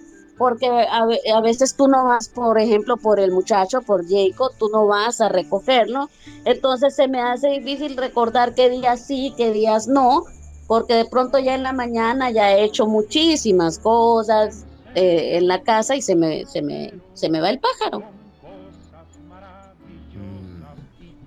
¿Será? Entonces tengo, eso- tengo eso en mi defensa, señor Grimaldo. En su defensa. Yo tengo cómo defenderme con respecto también a lo de, del Chepe, ¿va? El Chepe le gusta, le gusta jugar. Deje, ah, no, bueno.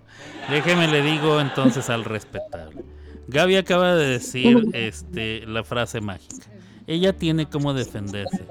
Eh, afortunadamente para ella y desafortunadamente para el resto del mundo, Gaby siempre tiene defenderse. O sea, siempre, siempre. Y pensaba yo que nada más a mí se me había ocurrido eso. ¿ah? ¿Será que Gaby siempre sale con algo para defenderse? Pero ya me di cuenta, ya me di cuenta porque, este, ¿quién fue el que te dijo tu papá? Tu papá fue el que te dijo, es que tú siempre qué? ¿Cómo fue que- la, la frase? No recuerdo. A ver, dila, dila. No, no me acuerdo, pues si me, si me acordara la decía, no creas que tengo miedo, pero no me acuerdo qué fue lo que te dijo exactamente. En otras palabras, básicamente le dijo que siempre tenía una contestación, para todo tiene una contestación, para todo tiene respuesta. ¿Ya te acordaste? Bueno. Mira, dice Carlitos, si tienes que explicar algo tanto es porque eres culpable, dice Carlitos. Exacto, exacto. Pues así. No, pues no es cierto. Yo, yo lo digo de esa manera para que el respetable público que nos escucha eh, me entienda, me entienda. O sea, es, es bien difícil eh, recordar cada, cada detallito cuando pasas tan ajetreado. O sea, si yo pasara así rascándome el ombligo, que, me- que me gustaría, pero pues no. Eh, pero tengo que, tengo, tengo que buscar qué hacer. Mira. Jo- Joder al próximo, al próximo, por ejemplo. Bueno, cuando tú no te has despertado, pues sí, digo yo, no, pues no es justo que yo esté despierta, Alberto también tiene que estar despierto, vamos a chingar, ¿no? No, bueno. La otra avísame para poner el sonido. Para tapar el pip. Sí, sí.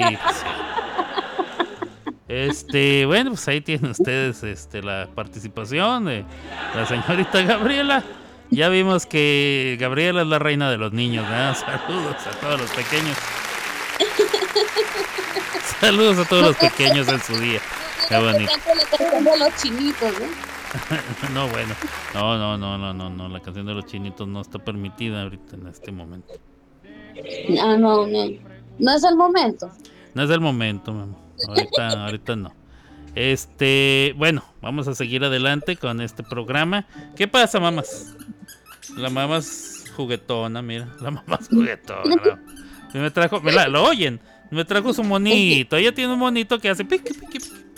Y quiere jugar, ¿no, mamá? Que tú juegues con ella, Sí, ella quiere- quiere que tú Ella quiere que, pero ahorita no es el momento, mamá. Vaya a joder a alguien más, vaya.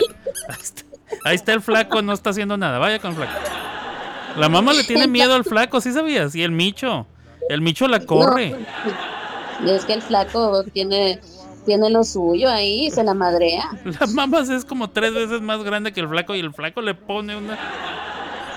Le tiene miedo. Mira, cuando la mamá va caminando, si el flaco está parado en el camino, ella se detiene, ¿eh? Hasta que el flaco se Ajá. mueve y entonces ya prosigue ella. Están como diciendo, no, no, con este sí está canijo. No me voy a poner un, no me voy a poner un fregazo. Hablando de, de el flaco, de Micho, eh, de nuestros hijitos, eh, miré una, una manualidad para hacerle una casita a, lo- a los gatos. Se hace, se hace eh, obviamente a, a pura mano, o sea, una manualidad. No, y bueno, te quería enseñar. bueno. para ver No, si bueno, te Qué barbaridad. Señores, señores. Dame el llavero, abuelita. Sabiduría sempiterna con Gabriela Hernández. No, bueno. Una manualidad que se hace con las manos. Una cosa bonita. Hoy en día todo se hace con aplicaciones, ya no se hacen con las manos. Las manualidades, pero bueno. Este, adelante, señora. Mira la foto, mira para ver si lo reconoces, porque está muy bonito el trabajo, ¿eh? Y- Ah, y la estrella de la muerte de Star Wars. Sí, mira.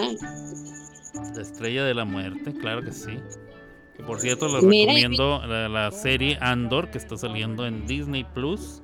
Ya van por el capítulo número 5, me parece. Eh, que por cierto salió hoy, porque salen los días de miércoles. Ya. Se hace como con tela, ¿no? Ves que eso es Con como tela, sí. de- Hay diferentes tipos de tela. Está el. Yo Bueno, no sé, vamos a hablar de esas cosas. No, no, no, no. no. Sí. Este, pues sí, así es la situación. Así como, así como hay diferentes tipos de chile, ¿no? Gaby.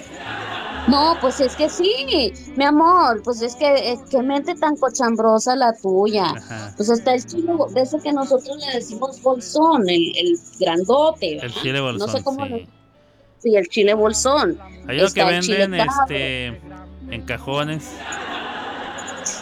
Ah, el chile en cajones. Ya, Gabriel. Ah, creo que ya, ya, este. Se cumplió tu, tu momento. Se cumplió tu, tu, tu sección. Hemos llegado al final. Consejos de la abuela con Gaby Hernández. Muchas gracias. Muchas gracias a la amable audiencia. ¿Viste? Dijiste lo que pasó conmigo y nadie me tiró. En, en cambio, cuando conté lo tuyo, sí te tiraron, porque tú sí estabas mal. Porque nadie se atreve, Gabriela, te tienes miedo. Ah, me tienes con miedo. No, bueno, cosas maravillosas No, bueno. hacen bien. No, bueno. Toma el llavero. Toma el llavero, abuelita. Muy bien. Vámonos. Y enséñame A lo que sigue. Gracias.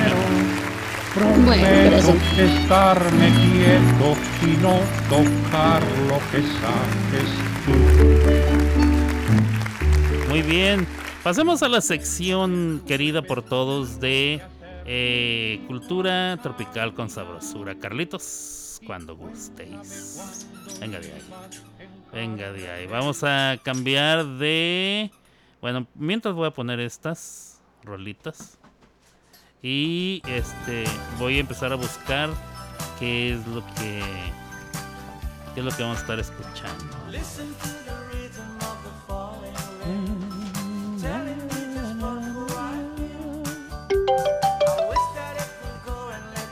Carlitos. Mi hermano, mi hermano Alberto. ¿Cómo estamos? Ya estamos en día de miércoles, cultura tropical con sabrosura, con Carlitos Sí, y un sí, servidor. Más bien con sí. Carlitos yo nomás aquí la hago. Este, él es el que sabe de lo tropical. Antes de entrar en el detalle, Bueno, bueno. tú sabes, te voy a contar. Déjame hacerte una historia cortita. Tú sabes que yo soy un hombre un serio, un hombre serio y familiar, ¿verdad? O sea, yo creo que, que- soy un hombre, un hombre que, que genera y, y- y respeta mucho. Pero tengo durmiendo un desmadre fuerte dentro de mí que entonces lo canalizo por Juaniquito, ¿verdad? Sí, sí, sí.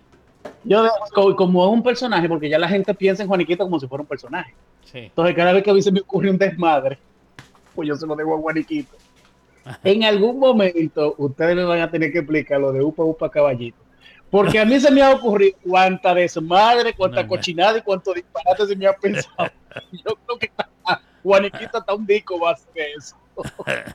Upa, upa, caballito. No, bueno. Este, es- tal vez en no algún puedo- momento, en algún lugar de un gran país, te explicaremos, te explicaremos Güey, ese güey. pedo. Pero bueno, este, ocurrido, no, a, We a lo mejor it. no puede tirar la nariz, more rental listings than anybody else, it was just inevitable that you were going to ¿Te find it. imaginas? Entonces yo dejo que Juan, Juaniquito entonces canalice eso. Bueno, de verdad que me he reído, que me he reído bastante. Este, bueno, qué bueno que estamos aquí. Yo sé que un poquito, un poquito más tarde por situaciones que pasan, pero gracias por, por estar ahí en tu transmisión y bueno, estamos aquí en el Se está, se está grabando tropical. porque va a seguir saliendo eh, hoy durante el resto del día y mañana lo voy a poner también en la mañana para el que no tuvo oportunidad de escucharlo, pues pueda escuchar Cultura Tropical con Sabrosura como cada miércoles. Cultura tropical con sabrosura. Entonces, mira, lo que te traemos hoy es vamos a hablar de lo que es el movimiento de la nueva trova cubana. Ah, Algo bueno. es un tema que me Uy, de eso, fascina sí- y de eso sí sé algo, ¿eh? Sí, yo sé, por eso tú te, tengo que tener cuidado con lo que digo, porque sé que tú eres bastante lucho de ahí. Pero quiero, antes de hablar de la nueva trova cubana, claro, en- es, es imposible resumir todos estos ritmos de lo que estamos hablando y todos estos temas en 15 minutos, pero da- damos por lo menos esos eh, pinceladas de lo que es en, en la esencia de, de los temas que hablamos, ¿verdad? Pero antes de entrar en la nueva trova cubana, yo quiero hablar un poquito de lo que es la, la trova en general. Porque la música de trova es un canto típico que abunda en muchísimas partes del mundo. Eh, tiene una particularidad principal que es la de contar una historia. Pueden ser temas de amor, política, sucesos de, de- la región y típico de- del país. Pero en sí, un trovador no es más que una persona, un cantante que canta historias, que cuenta historias un artista que cuenta historias. Básicamente esa, eh, corrígeme si estoy, si, si, si voy bien por ahí, pero es básicamente, en resumiendo, es un artista que cuenta historias con música. Sí, es una Este- especie de un trovador eh, en, en su forma original, en su forma más pura, era una especie de correo. Iba, Exactamente. iba de pueblo en pueblo contando las historias que él había presenciado o escuchado.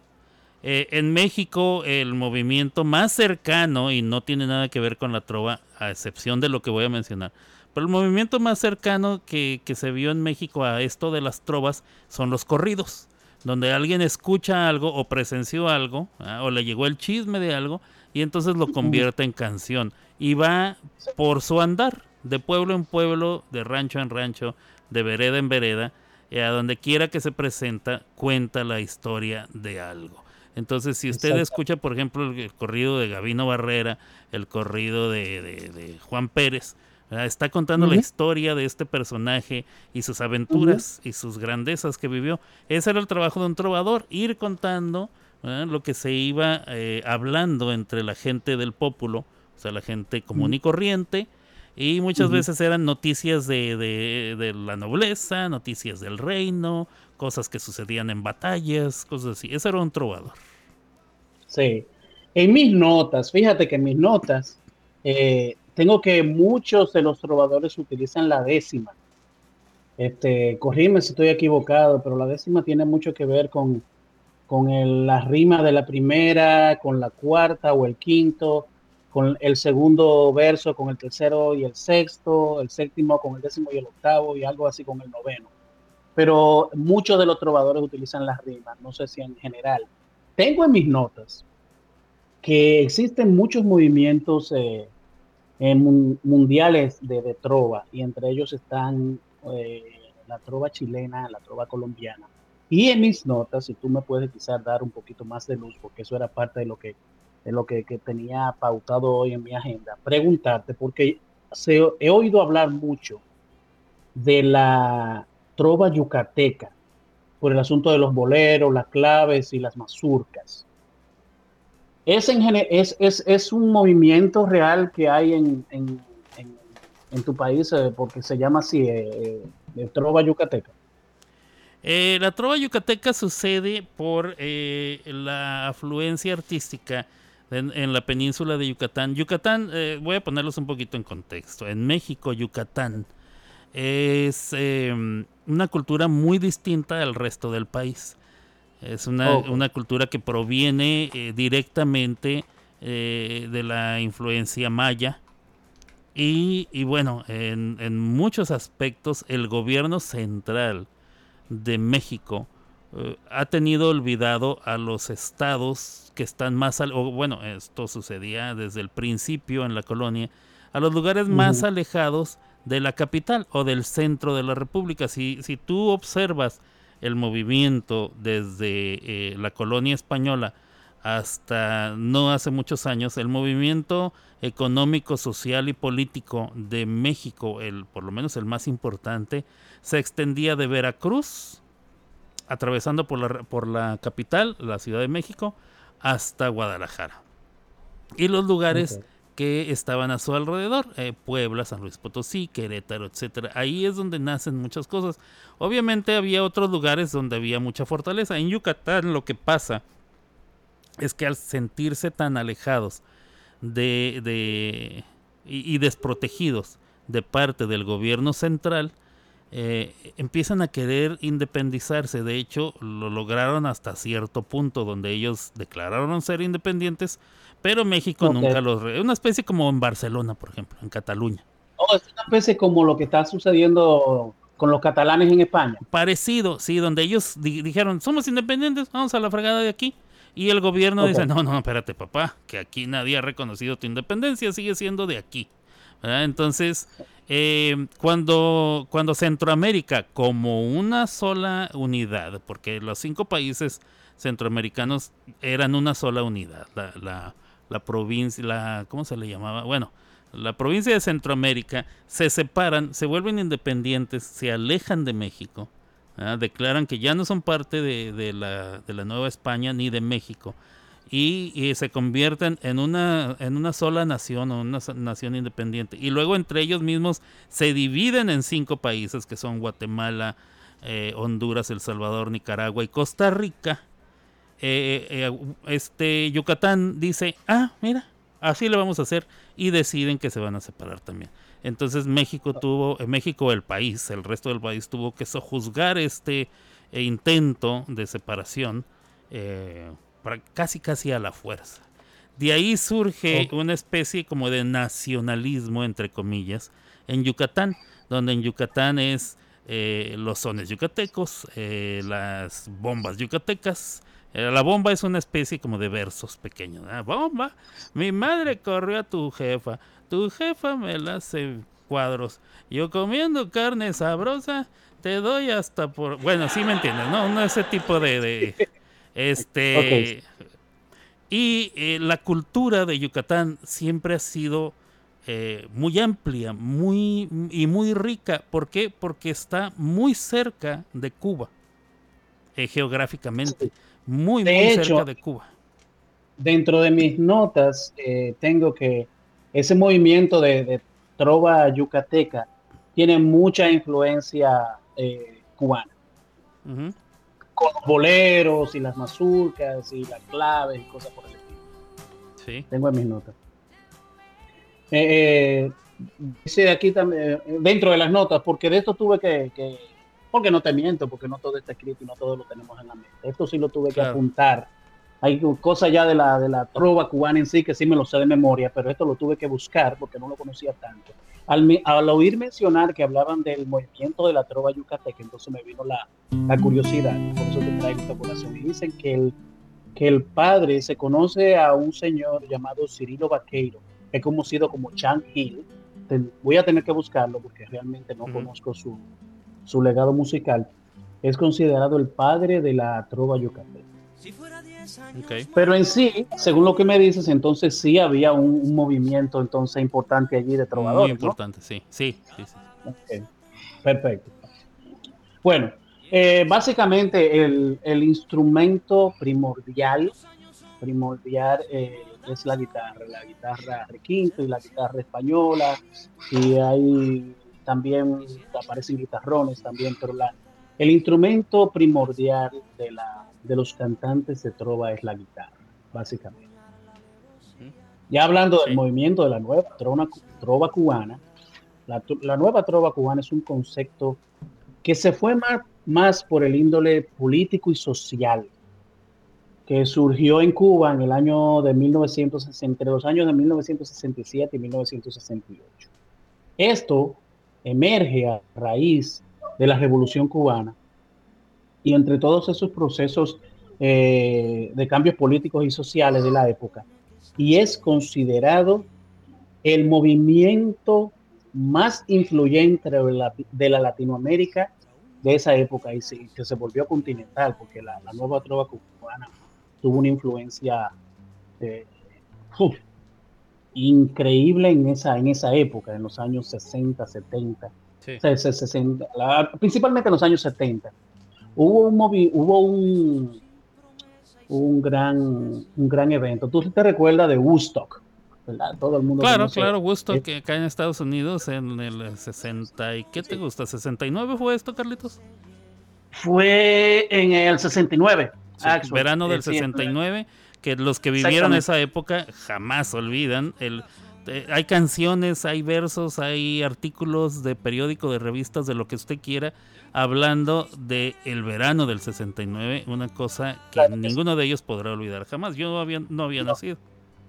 No, no, y fue, fue algo, eh, Woodstock fue, fue el, el- el evento, bueno, yo creo que tiene que haber sido uno de los eventos más importantes de la música de todos los tiempos, porque todavía tantos años Sí, después se sí, sí, sí, definitivamente. Pues en, en la República Dominicana se hizo un evento parecido a Woodstock, pero de la trova, de la trova en general, de la trova latinoamericana. Se llamó Siete Días con el Pueblo, donde eh, fue, y lo comparo con el Woodstock porque fue más o menos lo mismo.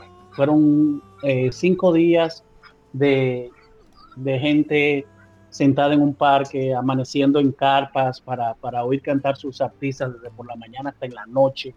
Eh, Silvio Rodríguez, Guaraguao, Dani Rivera, Lucecita Benítez, Pablo Milanés, el Nicola, todos esos artistas de República Dominicana tuvo un grupo que se llamaba Expresión, Expresión Joven, este, todos esos grupos que se que conformaron la nueva trova en sí, no solamente la nueva trova cubana, sino la nueva trova, trova latinoamericana, porque hubo entonces se expandió a todos eh, a todos esos, esos países. Recuerda que también en los años de 70 fue un- una época muy convulsionada en cuanto a, cambios políticos de dictaduras a democracias, tanto en los países de Centroamérica como, como el Caribe.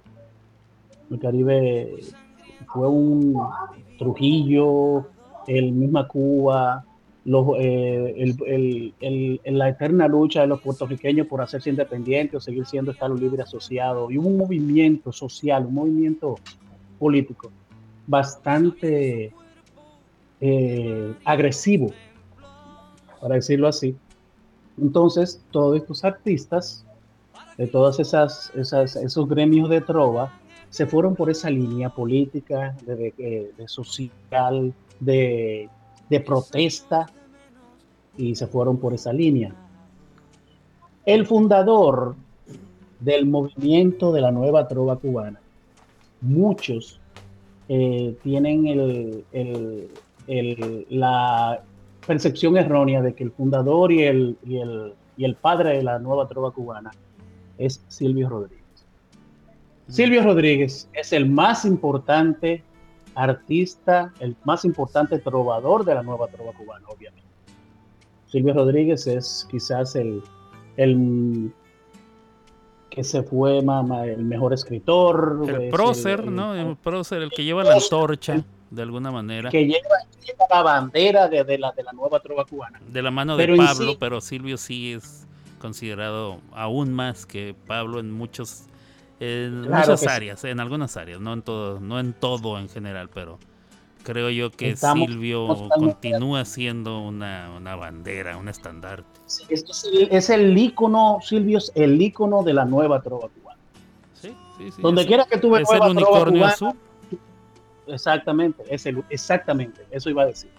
Que el único nacional. Pero realmente el padre de la nueva trova cubana, el que funda el movimiento, es Noel Nicola. Que junto con Pablo Milanés y Silvio Rodríguez comienzan el movimiento, el movimiento enfocándose en, en, en cantos sociales y políticos. Y entonces, ya un poquito más adelante, entran en el ambiente Vicente Feliu y a Mauri Pérez Vidal, que busquen por ahí la canción No lo van a impedir, es un temazo de Mauri Pérez Vidal. Entonces, entre esos cinco son los considerados los cinco pilares de la nueva trova cubana. Noel Nicola como fundador, eh, Pablo Milanés y Silvio Rodríguez fundadores, pero Noel Nicola es considerado el padre de la, de la, nueva trova cubana. Entonces después, ya un poquito más adelante, entran Vicente Feliu y Amaury Pérez Vidal, que son los considerados cinco pilares de la trova cubana. Ya después hay un montón de artistas que han entrado, porque la nueva tro- trova cubana eh, sigue vigente. Hay nuevos artistas y relevos que están haciendo muchísimo trabajo. Podríamos mencionar a un señor que se llama Frank Delgado, eh, Carlos Luis, que son excelentes trovadores y se, se fueron por esa línea. Me parece que tú tienes ahí un, eh, no sé si lo tienes en Q ya, un audio que yo te mandé, que es como, es una, una reseña que lo ponemos ahora, una reseña de lo que son estos, una reseña corta de lo que son estos cinco pilares de la nueva trova cubana. Cuando estés listo. Venga. Ah, lo voy a tener que poner en directo porque no.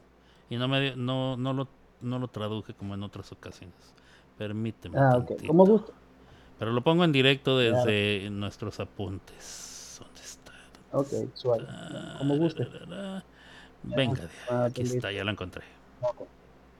Vamos allá.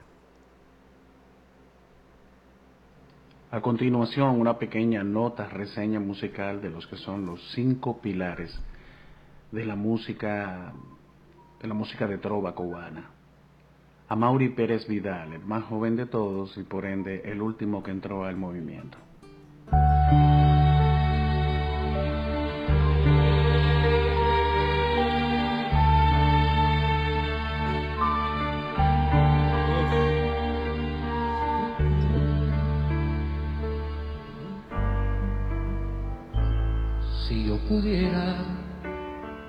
Llevarte a ocultas donde voy y regalarte toda la nieve de un día gris, enamorarte a media voz cuando ni el viento me pueda oír.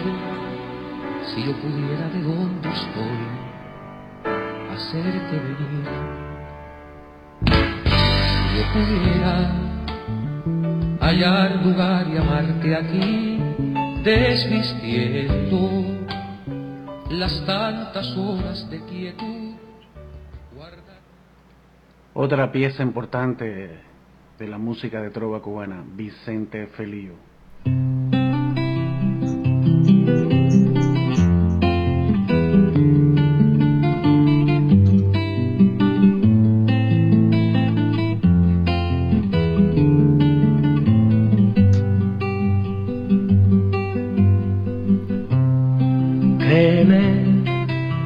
Cuando te diga que el amor me espanta, que me derrumbo ante un te quiero dulce, que soy feliz abriendo una trinchera. Créeme cuando me vaya y te nombre en la tarde, viajando en una nube de tus horas, cuando te incluya entre mis monumentos. Pablo Milanés, otro de los grandes, de los más conocidos de todos y de los más importantes, también uno de los que se dedicó a escribir un poco más canciones románticas dentro de lo que es la trova.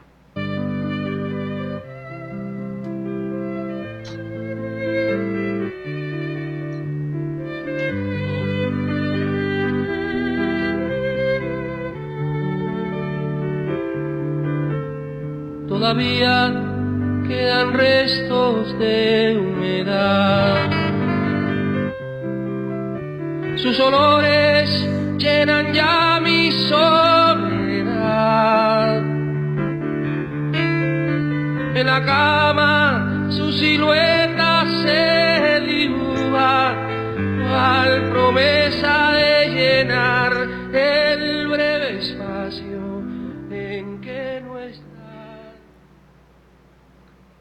Silvio Rodríguez, quizás el más importante de todos los cantautores de la trova cubana, más eh, inclinado hacia la línea política social.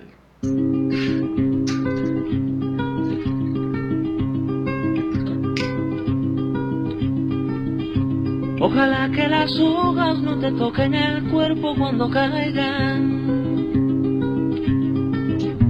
para que no las puedas convertir en cristal. Ojalá que la lluvia deje de ser milagro que baja por tu cuerpo. Ojalá que la luna pueda salir sin ti. Ojalá que la. Noel Nicola, el padre de la nueva trova cubana.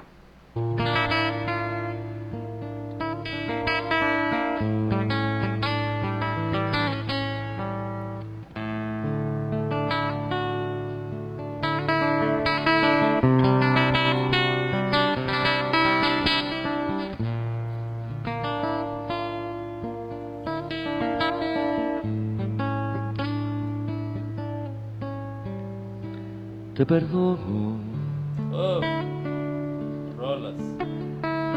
el montón de palabras que has soplado en Mira, mi oído Este, ya terminamos ahí. desde que te conozco. No, está el último, Nicola. Ok, Nicola, Nicola. Te perdono Te perdono. tus fotos y tus gatos, tus comidas afuera, cervezas y cigarros. Y con esto termino el resumen de los cinco grandes pilares de la música de trova cubana. Ya, Carlitos, acaba de terminar. Bueno, déjame antes de que prosigas. ¿Qué rolas escogiste? No manches. O sea, de Amaury mira, Pérez escogiste mi favorita, que es Hacerte Venir. Este, una no supieras- Yo la he cantado un par de veces con Rosy, me parece. A mí me encanta esa canción. Tú sabes que una, hay una anécdota con referente a esa. Tú sabes que lo- eh, estos artistas, estos genios de las letras, porque todos y cada uno de los que están ahí son genios de las letras. Ahí no hay, no hay, el- no hay, no hay, no hay, no hay cupo para el amigo que tú y yo sabemos. Son genios de las letras y utilizan muchas metáforas y, y, y una vez, me parece que fue Jaime Bailey que le pregunta que, que la canción Hacerte Venir, que si es una metáfora significa, ¿qué significa? Y él dice, no, eso mismo, hacerte venir, lo mismo, Sí, claro. lo mismo que tú pensaste, lo mismo, lo mismo que tú pensaste, ¿sabes? Es como Silvio Rodríguez con su famosa canción eh, Desnuda y con sombrilla, que la has escuchado, bueno, una de mis favoritas. Y a Silvio le dijeron, Silvio, pero por favor explícanos, ¿qué significa esta canción de Desnuda y con sombrilla? Dice, pues eso, esto se trata de una mujer que está desnuda y tiene una sombrilla. O sea, o sea, bueno, lo obvio, ¿no? Bueno, bueno, pero es que esa canción habla de tantas otras cosas. Este, Alberto, dame un minutito, Dale, dale, un dale. segundito, un seg- Dale. Mientras Carlitos regresa, déjenme decirles. Eh, yo tampoco conocía mucho a Nicola, pero escuchando a Nicola y sabiendo que es anterior a Silvio, puedo ver la influencia de Nicola en la forma de tocar la guitarra. Quizás no en las letras tanto, porque Silvio se pinta solo para escribir, pero el estilo de tocar la guitarra y un poco el estilo de componer letras, eh, o sea, la, la forma en que, presen- en, en que presentaba sus melodías, no las letras, las melodías, eh, se me hace muchísima la influencia sobre Silvio Rodríguez de Nicola. ¿eh? La forma de tocar la guitarra es casi, casi una copia al carbón, pero Silvio la tomó totalmente- y la modificó y la hizo un poco más allá. Nicola sí, de veras Sí. que, que dejó el rastro sobre todos, ¿eh? Estoy, ahora que lo escuché, dejó su, su huella sobre todos ellos. Todos, todos, todos, Sí. este, retoman a Nicola en algún Vicente momento. Feliu- Vicente Feliu es una copia fiel de, de- de Noel Nicola. De hecho, eh, Noel Nicola es considerado el mejor guitarrista de los, de los cinco. Mm. Se- se- según los, Sí. los, los, los entendidos de la, de los, los- gurús de, de la, de la trova. Ahora, cada uno de ellos son virtuosos, pero como el que más. Eh, Nicola yo creo que es el, el que murió más joven, porque murió a los 58 años en el año 2005 de cáncer. Y, ah, y quizás es uno de los ah, fíjate que, que paradoja de los eh, menos conocidos, porque a Mauri Pérez Vidal es muy conocido, todo el mundo conoce a Silvio y a Pablo. Bueno, Vicente Feliu quizás es el menos conocido. Es el menos conocido, pero, pero sabes que es el que más menciona eh, Silvio Rodríguez en las entrevistas. Cada vez que puede menciona a Vicente Feliu. Oye, pero ¿cómo comenzó la nueva trova? Que es la, la pregunta que todo el mundo le hace. Y siempre dice, bueno, en un principio éramos Vicente Feliu y luego Pablo y yo. Y después surgieron otros nuevos talentos y me empieza a mencionar a los demás, entre ellos a Mauri Pérez. Pero siempre dice Vicente Feliu. Y luego menciona a los padres de la trova cubana. Porque lo que ellos defendían era la nueva trova cubana. Pero había una trova original trova cubana y, y, que contenía ritmos más autóctonos o más cercanos a lo que, eh, a lo que es la música cubana.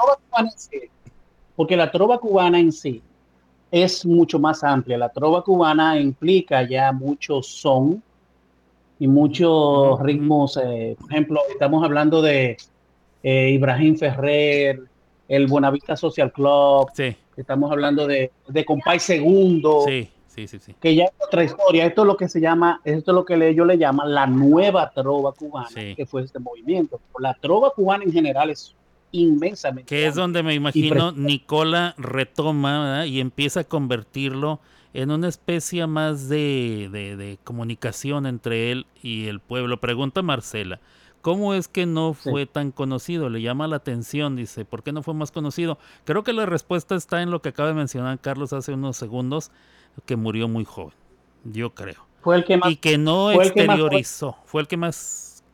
¿Qué más qué? Y fue el menos comercial. No el Nicola, y, quizás, y quizás esa pueda ser la respuesta. No el Nicola viene de las raíces de la trova cubana. No el Nicola viene conociendo eh, la escuela en sí de la, de la en general la trova cubana y fue el menos comercial porque él se negaba a, eso de la, de la popularidad. Mm. Llegar a con, porque el, el, llevar, se negó todo el tiempo de llevar la nueva trova a lo popular. como más social, ¿no? Él fue como más social, como más de esto es nuestro, esto es cubano, esto es cosa de nosotros. ¿no? él no salió, él no salió de Cuba, él no salió de Cuba y se mantuvo con su cuba, cubaneidad. Si tú te fijas, Silvio y Pablo y el mismo Mauri Pérez, ya en, su segunda etapa de su carrera, dejaron un poco solamente el, cantar a guitarra y ya comenzaron a hacer producciones un poco más a lo popular. De, de algo se tiene que vivir también. Sí, claro, no, bueno, este, y, y dejaron, o sea, siguieron tal vez defendiendo la, la revolución o la, la, guerra social, ¿verdad? la justicia y en contra de la injusticia social y política, etcétera, etcétera. Pero eh, dejándolo un poquito a un lado, o sea, sin perder, yo pienso que he seguido a Silvio desde que, desde que, que te gusta, 13, 14 años. O sea, casi 40 años eh, siguiendo su música. Eh, yo puedo pensar o darme cuenta en lo que voy escuchando que empezó a madurar la idea, a convertirlo en algo mucho más artístico que social. Y creo que al principio era diferente, era lo social utilizando lo, lo artístico para ser social, para donde el país era la mujer donde la nación era eh, la madre, donde eh, tus hijos levantamos nuestras armas y vamos, levantamos la bandera y el estandarte con aquella, las naves, por ejemplo, Playa Girón, que para mí es un monstruo de canción, donde habla, o sea, ¿qué hacemos eh, si alguien roba comida pero después da la vida? ¿Qué hacer? O sea... poniéndote en la disyuntiva de tú decide, o sea, tú decide cuál es, a quién le das la razón ¿Quién se convierte en tu héroe? Es como en México cuando piensas, ok, eh, el héroe, el padre de la patria es Miguel Hidalgo y Castilla. Siempre nos enseñaron eso. Pero cuando te vas dando cuenta de las atrocidades que hizo, o sea, tú decides qué tan padre de la patria era. Entonces es algo mm, parecido, no igual, pero similar. Como un poco paralelo a lo que pasaba en, en, eh, en Cuba. ¿No? Eh, estaba José Martí con aquellos ideales y aquella pluma tan prodigiosa y estaba todos los próceres de, de, lo- de quien hablan ellos, pero aparte estaba el arte de quien se empapan, tanto Silvio, Silvio como Pablo. Me parece que musicalmente, aunque tal vez el prodigioso sea el guitar- como guitarrista sea Nicola, musicalmente tienen muchísima más, más badaje. Eh, tanto Silvio como Pablo, escuchando a Brahms, escuchando a Tchaikovsky, escuchando, porque ellos escuchaban no solamente música clásica, también los Beatles Sí. y también su música autóctona de ahí arraigada en Cuba. Entonces es una mezcla de estilos. mencionas ahí a los Beatles y mucha influencia. Bueno, tú sabes que los Beatles revolucionaron la música. Claro. La, la- la música popular, la música pop, los Beatles revolucionaron el rock. Eh, desde aquel rock and roll que era muy lineal y muy... Los Beatles le pusieron, eh, llenaron la- la- las canciones de armonía, llenaron las canciones Sí, de utilizaron instrumentos que nadie pensó que se iban a usar, a usar nadie en rock, jamás. Ah, Entonces, usaron cuerno Silvio- francés, trompetas, violines, Exactamente. Hasta, Silvio hasta evolucionó instrumentos de la India y cosas así. No, eran, eran unos genios. Y Silvio evolucionó con los tiempos. Y Silvio tiene mucho, mucho, mucha influencia de los Beatles. Noel Nicola, para quizás, y por ahí yo creo que, que más eh, va la respuesta más, más fehaciente que pueda dar, es que no salió de la tradición, se quedó en la guitarra, se quedó en la base, se quedó en la, en la, en la raíz. Ya Pablo y Silvio, si tú te, por ejemplo, para ponerte un ejemplo, Silvio Rodríguez en sus inicios, eso no está muerto, no nos lo mataron, Sí. ni con la distancia, ni con el soldado. Entonces salta. ah, Mi unicornio azul ayer se me perdió Sí. con este piano y, esta, y esta melodía. O sea, hubo una evolución de respetando sus raíces de música trova, pero hubo una evolución un poquito a lo popular. Lo hizo más Este, comunicativo, la- me parece a mí. Eh, la trova eh, eh, original eh, es comunicativa, pero creo que no es eh, no es el mismo tipo de arte que hubiera traspasado las fronteras como lo hace la música de Pablo y la de Silvio más todavía, donde eh, la- logró que la gente de México nos identificáramos, en Chile se identificaron, eh, muchos argentinos se identificaron, Nicaragua, hay una canción dedicada a Nicaragua que todo el mundo conoce, se partió Nicaragua otro hierro caliente, porque el águila daba Sí. su señal a la gente, o sea, eh, la- eh, aquello de, la sang- de, de las calles de Santiago ensangrentadas, o sea, dedicadas a Santiago de Chile. Eh, O sea, en Estados Unidos, donde Silvio estuvo vetado por 30 años, hubieras visto el día que se presen- presentó en Nueva York, en el Carnegie Hall, que estaba, es- estaba separado para, para exclusivamente para aquellos grandes de la música. Bueno, Don Silvio Sí. se presentó en el Carnegie Hall dos noches seguidas. Yo estuve, estaba atascado de gente, que la gente tenía hambre en, en Estados Unidos de escuchar a Silvio Rodríguez. Una cosa Claro. impresionante. ¿eh? Y de- bueno, de- de- eh, sí, ya me, me acabas de decir que tuviste la, la, la, digo la dicha, porque yo considero que poder ir a un espectáculo de Silvio Rodríguez es una dicha. Y como un hombre, como un hombre, con su arte, con la forma en que se expresa una guitarra y su voz puede dejar a un público totalmente callado. Porque las canciones de Silvio Rodríguez son así. Aplausos, muchos aplausos, y en el momento en que, en que él se... Porque yo tuve en unos... En el... ¿en ¿Qué año fue? No me recuerdo exactamente.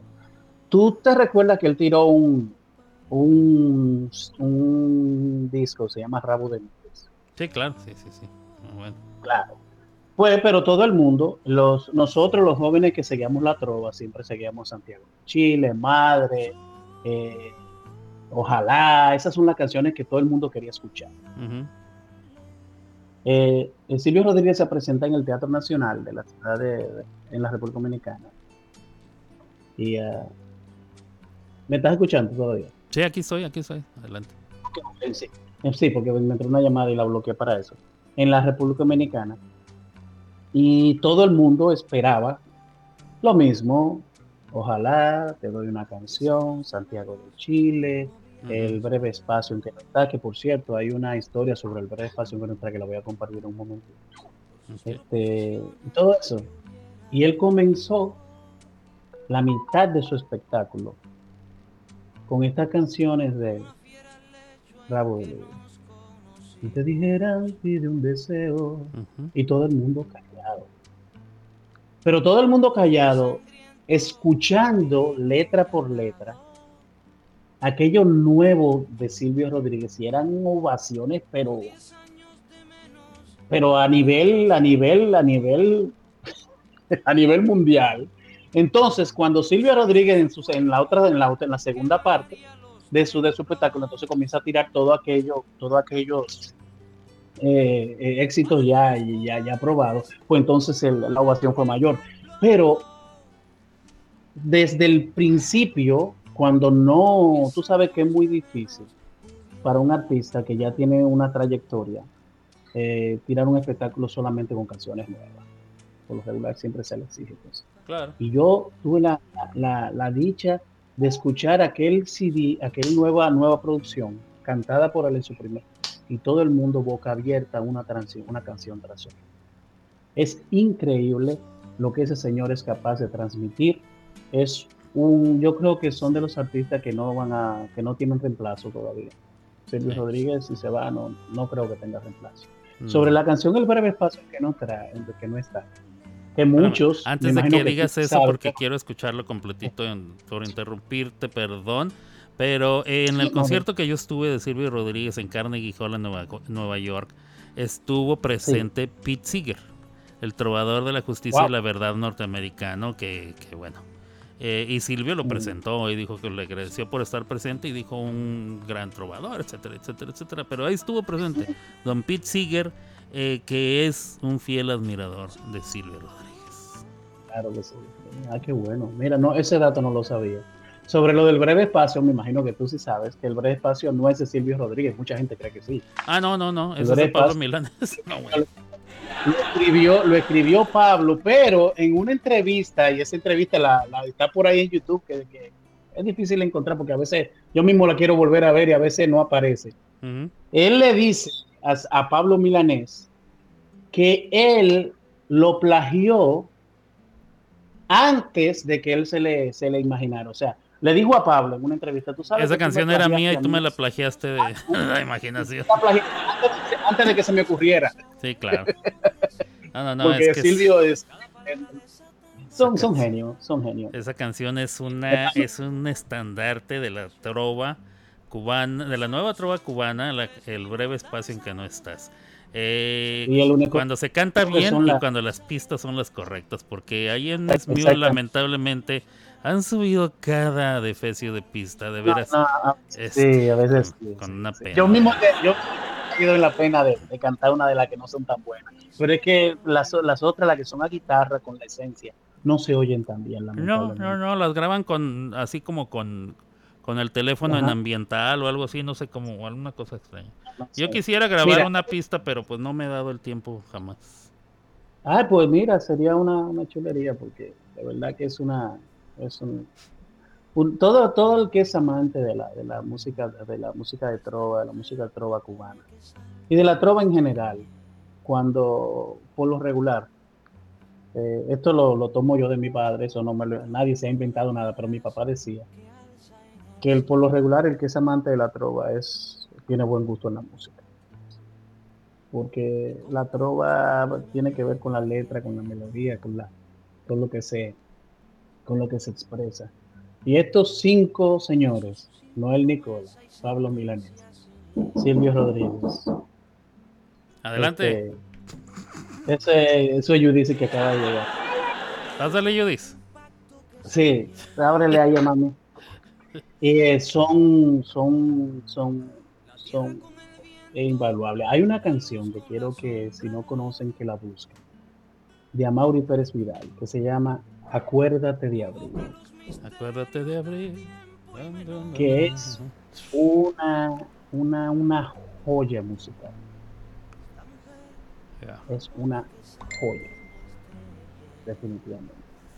Perfecto. ¿Qué tenemos aquí? Tenemos una canción que me mandaste y yo voy a poner una que me gusta y luego este pues la, jo una joya, la trova, nueva trova cubana.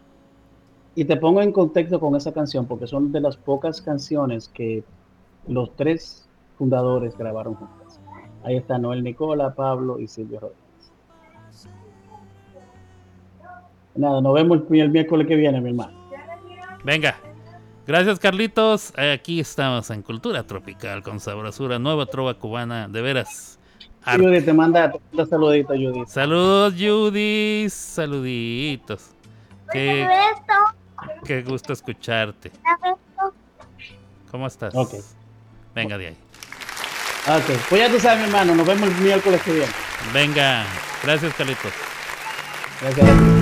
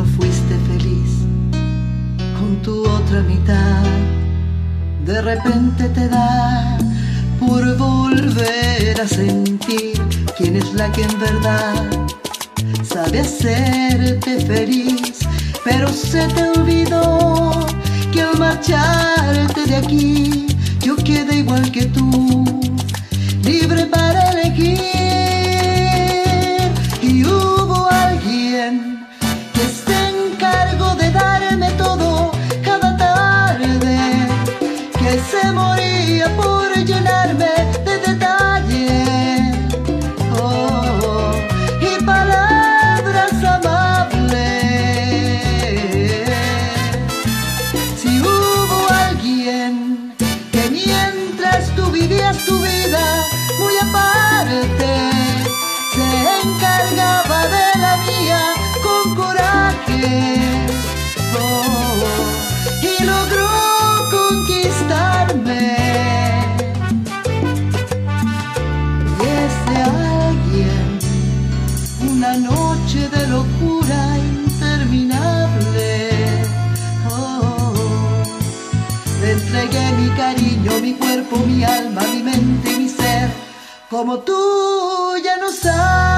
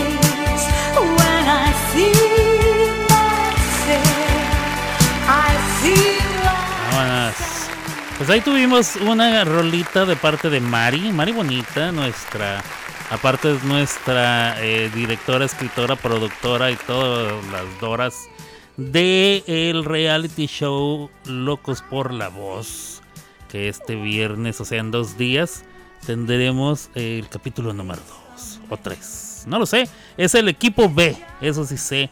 Falta el equipo B de presentarse y luego habrá votaciones, no se olvide. Habrá votations, votations, para ver a quién votation de la Salation. Y bueno, una cosa bonita, el reality show Unidos por la Voz. Saludos entonces a Mari Bonita y también tuvimos a nuestra querida Marce que ya me había mandado canción, una salsita casa brosa y hubo alguien can can. Yo lo mandé a tiznar su mauser. Una cosa muy bonita. Gracias Marcelita. Este. Dice, me salí de mi zona con esta canción. No, pues muy chido. Como buen caribeño reconozco una buena salsa, dice Carlitos. Esa estuvo buena. Este, estuvo buena la salsita, dice Ari. A mí me gustó. Se me hizo un buen tributo a la salsa, claro que sí. Este, también dice Marcela, mi marido sí escuchó esa canción, la que puse eh, con Nicola, Silvio y Pablo. Y él sí la había escuchado, sí lo conocía. Sí, bueno, este, un prócer, o el prócer, el iniciador de la nueva trova como acabamos de aprender el día de hoy. Eh, ¿Qué más? Este, tengo canciones de nuestra Ariadna Macalita. Tengo canciones de Ronky, Monsieur Ronqua. Y tengo canción de... Vamos a ver. ¿Por qué tengo tres canciones? Bueno, vamos a ver. ¿De ¿Cuál es? Tengo ¿Tú de qué vas? Este es de Ronky. Franco de Vita. Tengo No sé tú. Con Ariadna. Ariadna, cantaste No sé tú. Es la que yo pienso. Vamos a escucharte. Espérame tantito, tengo la curiosidad acerca de esta canción que, que está aquí. No sé quién, de quién es, ni quién la trajo, ni nada. Déjenme escuchar, permítanme.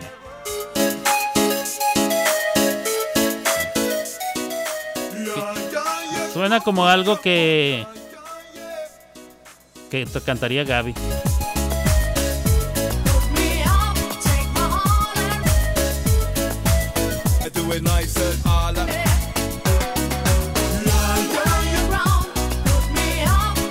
Es el artista original, ¿verdad? Mira. Ok, déjenme echar esto acá. Ahí está. Ahora sí, bueno, vamos a escuchar No sé tú. No sé tú, no sé yo. Pero este eh, tengo ganas de escuchar esa con Ariadna. Luego tengo a Monsieur Ronqua que me trajo Tú de qué vas. Tristeza viejísima. ¿Quién me cantó eso? Carlitos. ¿Verdad? Carlitos, sí. Bueno, tengo esas rolitas. Ahí les van, mis chicos. Eh, aquí en las clavadas de Alberto, versión vespertina. Turno de la tarde. En sus países hay turno de vespertino de la escuela. En México sí. A los que no alcanzábamos en la mañana, bueno, no, en varias ocasiones me tocó turno vespertino. Ay, no, qué horror, ¿eh? Qué horror, qué horror. Sí, así me sentía yo. Así me sentía yo, turno vespertino. En quinto grado eh, de primaria pasé en la segunda mitad, este... La segunda mitad del quinto grado la pasé en el turno vespertino, en la escuela donde trabajaba. Este, ahí me llevaban, ahí trabajaba mi jefe, ahí nos llevaban. Y bueno. Ay no. Y cuando entré a la secundaria me tocó en la Federal 1, eh, ya en la gloriosa Federal 1. Escuela Secundaria Federal número 1, allá en Ciudad Juárez. Este, y me pusieron el turno de la tarde, lo cual no funcionó porque yo lo que quería era, bueno, pues yo creo que esa era la razón, no sé. Me volví un desmadroso, no iba a la escuela, me lo pasaba haciendo otras cosas en vez de estar eh, eh, tomando las clases. Y bueno, al final eh, tuve que salir expulsado de ahí a terminar tercero de secundaria en otra, la escuela secundaria técnica número 33, la gloriosa. Ahí terminé la secundaria, gracias a Dios no tuve que repetir ningún grado, pero eh, ese fue en turno matutino. Y cuando entré a la prepa me tocó en turno vespertino otra vez. Lo, lo cual hizo temblar a toda mi familia porque dijeron, ay no, ahí viene otra vez el... Entonces me dijeron, tú aguántate, aguanta vara, no, no te descarríes todavía, que vamos a luchar por ponerte en el matutino y sí lo lograron. Pero hoy, hoy estamos de, de, eh, clavados de Alberto, turno vespertino, ¿ah? para los que... Uno pensaría que es para los burros, pero no, había gente muy inteligente en el turno vespertino, nada más porque no alcanzamos. ¿ah? los que no teníamos palanca, ¿ah? que nos metieran en la mañana. ¡Vámonos!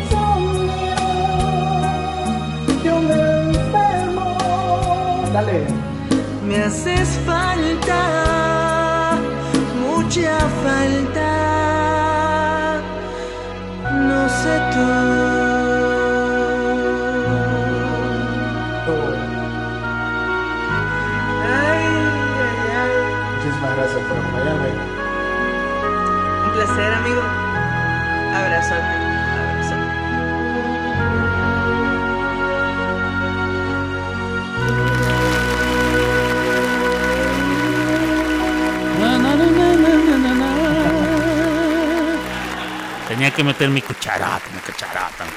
Perdón, perdón, Ariana, pues es que, ¿para qué andan cantando este rolas acá chidas? Vámonos con lo que sigue. Eh, Saludos a Mari Bonita, ya la vi que llegó. Mari, este, te anduve haciendo la competencia, ¿tenías programa en otro lado? Este, fue sin querer, eh, fue sin querer. Fue nomás porque pues no había hecho programa y pues ya les había dicho y les prometí. le he prometido. Este, y por eso. Tu canción de Laura pues, Pausini ya salió, en- entre tú y mil mares. Muy perrón. Por cierto, al rato sale la, otra. Este, eh, me faltan dos de Carlitos y de Ronky, ahorita van. Y, eh, pero después en el siguiente segmento viene una del Poch y una de Erika LG. Para que le hablen, porque luego sé que se quedó esperando este, a media tarde, pobrecito. Digo, no será la única que deja plantada a la gente, ¿verdad? bueno, vámonos con lo que sigue. Venga, di ahí.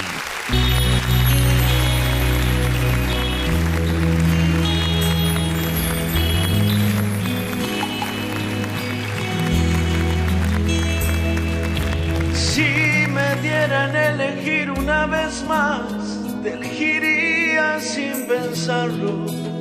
Es que no hay nada que pensar, que no existen ni motivos ni razón para dudarlo ni un segundo. porque tú has sido lo mejor que tocó este corazón y que entre el cielo y tuyo me quedo contigo. Si te he dado todo lo que tengo, hasta quedar en deuda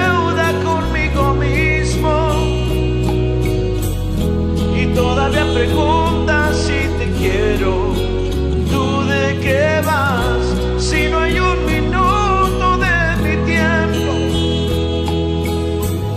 que no me pasas por el pensamiento y todavía preguntas si te quiero. Si esto no es querer, entonces dime tú lo que será. Si de tus besos para que pueda respirar y de tus ojos que van regalando vida que me dejan sin salida. ¿Y para qué quiero salir si nunca he sido tan feliz? Que te prefiero más que nada en ese mundo. Si te he dado todo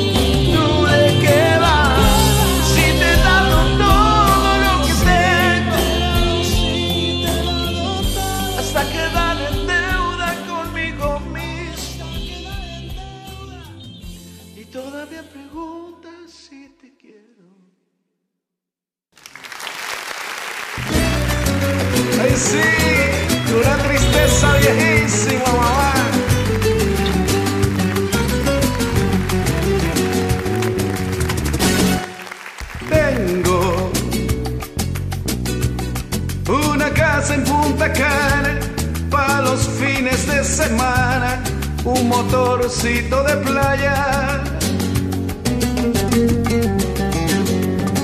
Ya tengo amor, el Mercedes que soñaba, un pasaporte con visa para viajar si me dan ganas, dinero para comprar besos,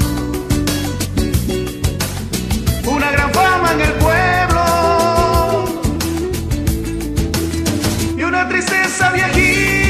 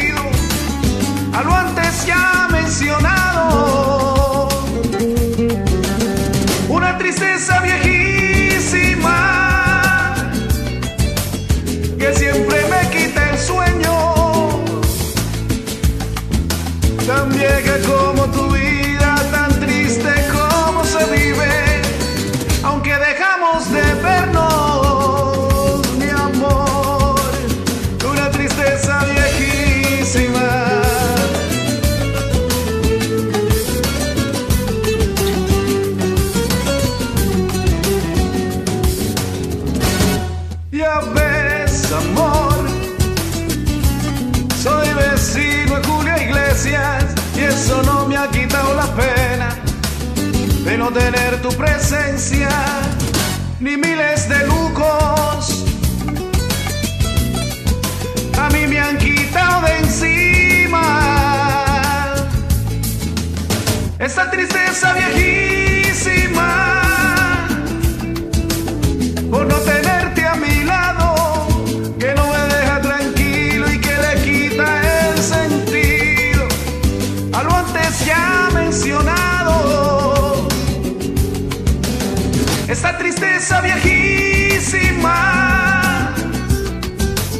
que siempre me quita el sueño, tan vieja como tu vida, tan triste como se vive, y si dejamos de vernos, mi Dios, una tristeza viejísima, la tristeza no me la quita nada.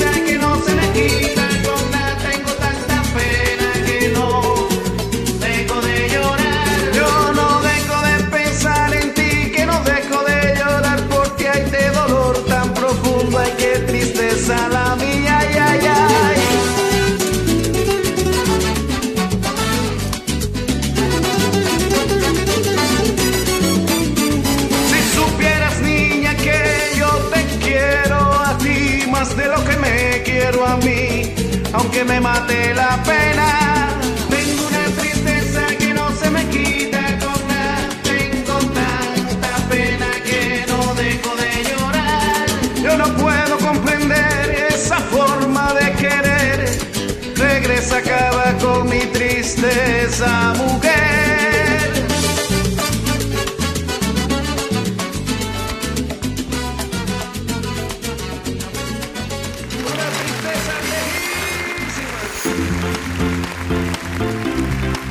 Toma tu música y hasta aquí. Somos.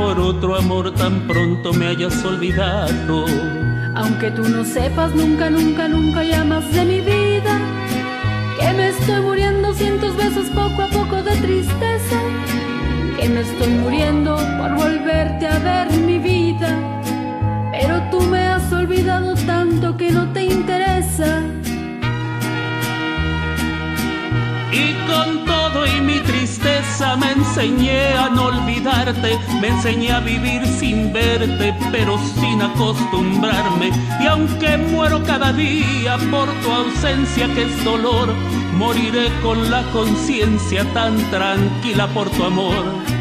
Pero qué maravilloso y qué final tendrá mi vida. Que hasta en ese momento sin querer te diga adiós. Como eres hoy mi vida, mañana serás mi muerte. Tú vas a ser la culpable de que yo muera de amor.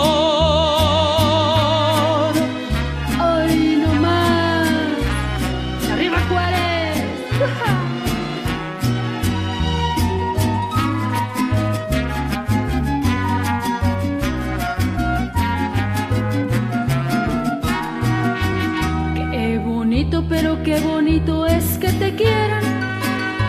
Y el estar de veras locamente enamorado. Pero qué tristeza siento que ya no me quieras. Que por otro amor tan pronto me hayas olvidado. Aunque tú no sepas nunca, nunca, nunca llamaste mi vida.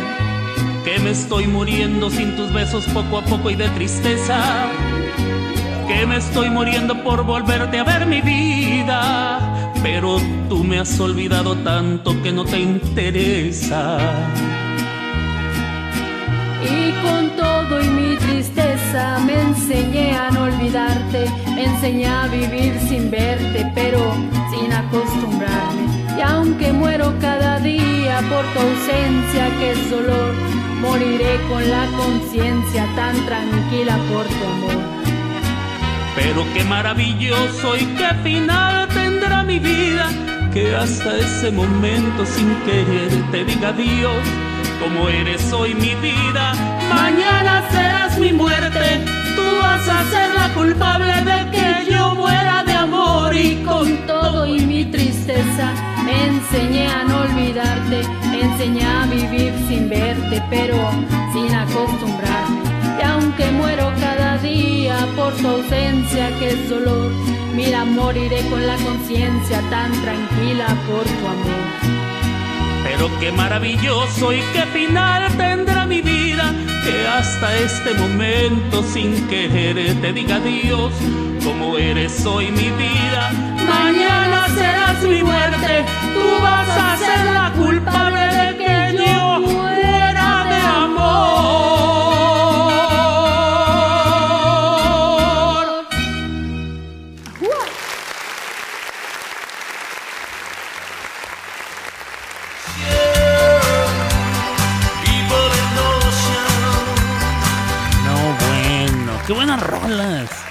El pollo dice que por qué no me clavé canciones que eh, ameritaran la ocasión. Pues no, pollito, no había una ocasión. No había una ocasión, me vi bien chilango, ¿verdad? No había una ocasión en particular, son canciones que la raza mandó. No, no, no pedí canciones exclusivas de algún género, de algún estilo, ni nada. Es este, cada quien lo que le salió del flux, lo que quiso mandar. Y son pues canciones muy perronas, pollito, también la suya, la suya. Mis respetos a la tuya. Como diría este Vaquita la del barrio. No, Vaquita la del barrio, ¿eh? no Paquita, Vaquita la del... Y bueno, este, ¿qué más? ¿Qué más? Eh, Marcelita me pregunta cuál canción es. No sé cuál sería, Marcela. ¿Cuál sería la que me pides? A ver, ¿sería esta? ¿La de No sé tú o la del pollo? La del pollo fue esta. Ay, ay, ay, chiquitita. Esa o la que eh, acabo, acabo de presentar con Erika LG, que es de es de Juan Gabriel. Este, se me olvida cómo se llama. ¿Esta? Bueno, esta se llama y con todo y mi tristeza, no sé, la verdad, no me acuerdo, déjame ver, ¿eh? déjame ir a ver. Erika me la, Erika la mandó, digo, yo la abrí, Erika cantó conmigo y este y quedó muy perrona. Con todo y mi tristeza, es de Juan Gabriel. Con todo y mi tristeza. Si quieres ir a cantarla conmigo, ahí está. Ya sabes que ahora no, si, si se cierran, de todos modos puedes ir y unirte. Así es que bueno, voy a disfrutarlo, créeme, te vas a arrepentir. Ok. Arriba Juárez, sí señor, así es, arriba Juárez. Y arriba Chihuahua, Chihuahua, claro que sí. Yo nací en Chihuahua, me crié en Ciudad Juárez. Eh, fui a la escuela en El Paso, Texas. Trabajé en Denver, Colorado, nueve meses. Aunque no viví en Denver, Colorado, fíjese usted. Viajaba yo todos los fines de semana para hacer mi trabajo. Y viví en Nueva York 25 años. Y ahorita vivo en Oklahoma. Oh, Oklahoma, where the wind comes with. Una cosa muy bonita. Bueno, ahí está, ahí están las rolitas. Este, únanse a la raza, a la gente que ha abierto canciones. Recuerden, ya no tiene. Ay, si ya se cerró la canción. Sí, pues sí. Pero ahora ya no hay que regresar el reloj. Usted puede ir a la canción, ponerle este el número en los joins. ¿Cuánta gente se ha unido? Cuatro. Le pica usted al 4, al 3, al número que sea. Y luego le sale la oportunidad de unirse también. Entonces ya tendría otro join. Hágalo, hágalo. Arriba Chihuahua, claro que sí. Eh, super geniales. Sí, Paquita la del canario, sí. Mari Bonita me dice que no, que andaba en otras tranzas con otros güeyes. Me parece muy bien, mi querida Mari. Este. Y Paquita la del canario. La de la de Pollito. Ah, la canción de Pollito se llama. Vamos a ver, Pollito. Pollito. Pollito, pollito, mi cañón chiquito. Esa la cantaba mi gorrión chiquito. Esa la cantaba. ¿Quién cantaba esa de pollito, pollito, mi gorrión chiquito? ¿Alguien se acuerda? En la madre, no tengo a nadie que se acuerde de estas cosas. A ver, el pollo.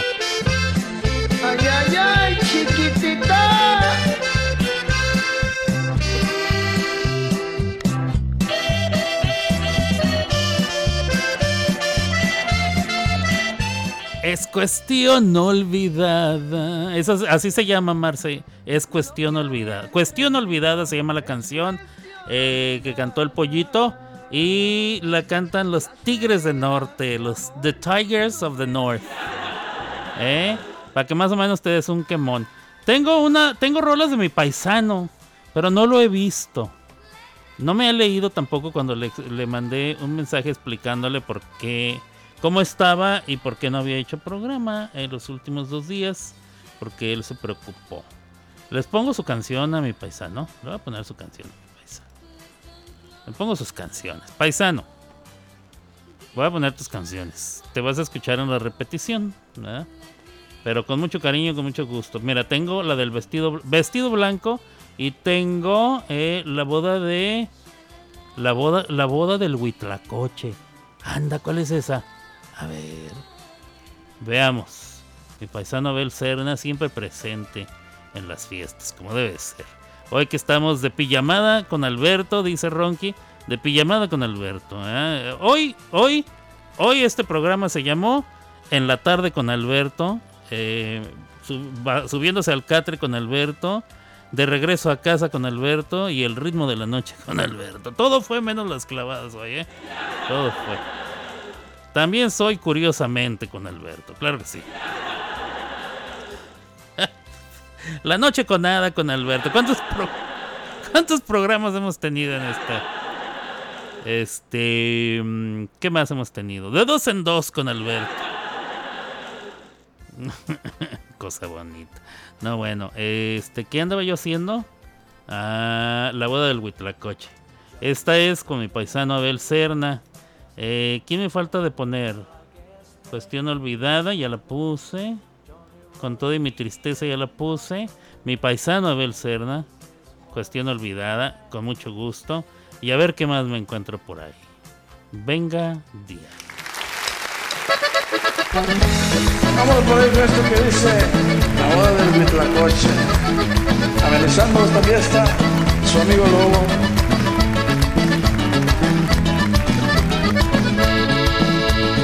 Boda la celebraban en la selva del coyote. La boda la celebraban en la selva del coyote. Estaban los guajolotes cantando bien achiototes. Estaban bien borrachotes cuando llegó el tecolote. Cuando llegó el tecolote, calmándole su mitote. Hoy se casó el Huitlacoche con una urraca famosa. La boda la celebraban allá por la rumorosa. La boda la celebraban allá por la rumorosa. So, vámonos a la boda, primo. Saluditos para Tecate, Tijuana. Zapatella, primo. Ya estaban en el estrado cuando llegó el sopilote. Ya estaban en el estrado cuando llegó el sopilote. Pidiéndoles un buen farro, robado pero comprado. Comprado con su dinero. Ya está se quitó el sombrero, ya está se quitó el sombrero. Y dijo su compañero. Hoy se casó el Huitlacoche.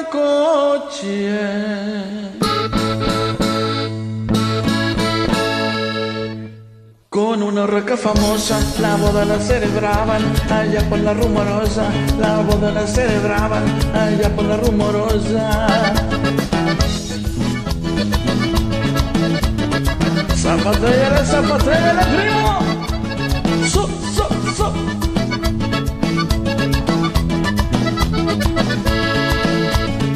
No los invitaron, varios estaban muy muinos. Como no los invitaron, varios estaban muy muinos. Abajo de un patiecito había unos correcaminos. Arriba de unas piedrotas estaban unas huilotas.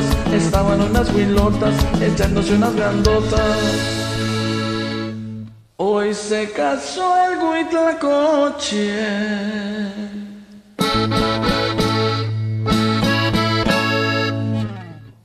Una roca famosa, la boda la celebraban allá por la rumorosa. La boda la celebraban allá por la rumorosa.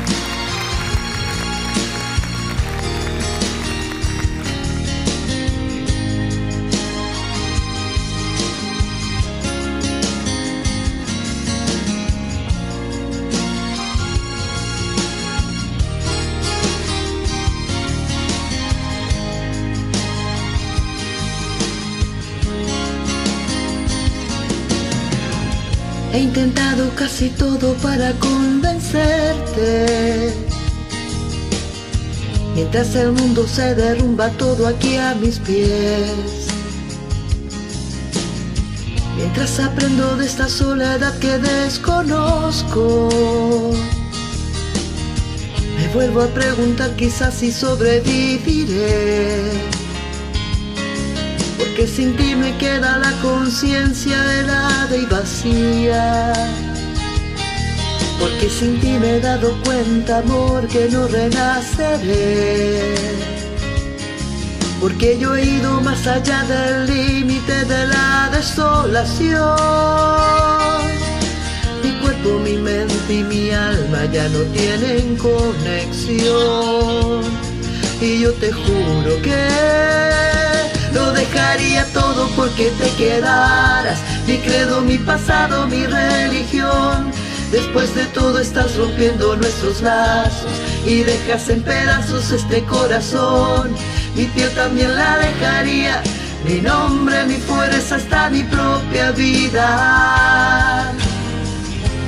¿Y qué más da perder si te llevas del todo mi fe? Que no dejaría.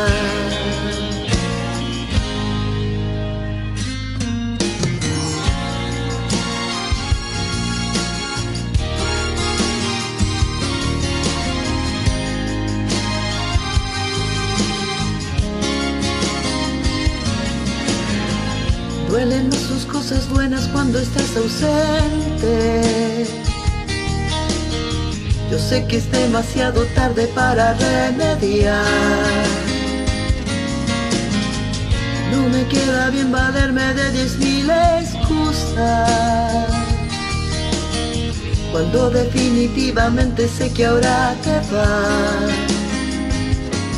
Aunque te vuelvo a repetir que estoy muriendo a día. Aunque también estés muriendo tú, no me perdonarás. Aunque sin ti haya llegado al límite de la desolación. Mi cuerpo, mi mente y mi alma ya no tienen conexión. Sigo muriéndome dejaría todo porque te quedaras. Mi credo, mi pasado, mi religión. Después de todo estás rompiendo nuestros lazos y dejas en pedazos este corazón. Mi piel también la dejaría.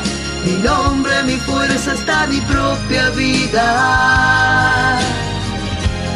¿Y qué más da perder si te llevas del todo mi fe?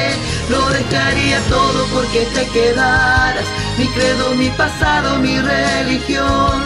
Después de todo estás rompiendo nuestros lazos y dejas en pedazos este corazón. Mi piel también la dejaría. Mi nombre, mi fuerza, hasta mi propia vida. ¿Y qué más da perder si te llevas del todo? Lo dejaría todo porque te quedaras. Mi credo, mi pasado, mi religión. Después de todo estás rompiendo nuestros lazos y dejas en pedazos este corazón. Mi piel también la dejaría. Mi nombre, mi fuerza, hasta mi propia vida. ¿Y qué más da perder si te llevas del todo mi? Que no dejaría.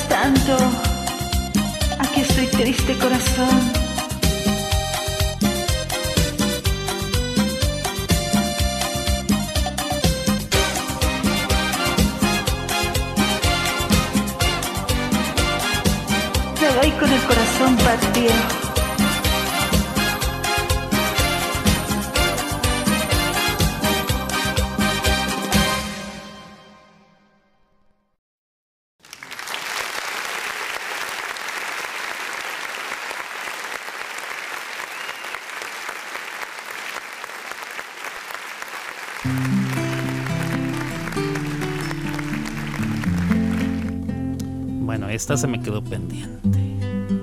Es una de mis canciones favoritas. Tengo muchas. No puedo decir que una es mi, mi favorita más que la otra. Pero esta me gusta mucho.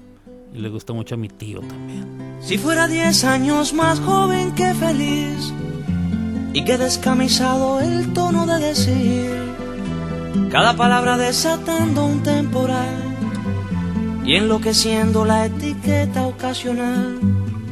Los años son pues mi mordaza o mujer.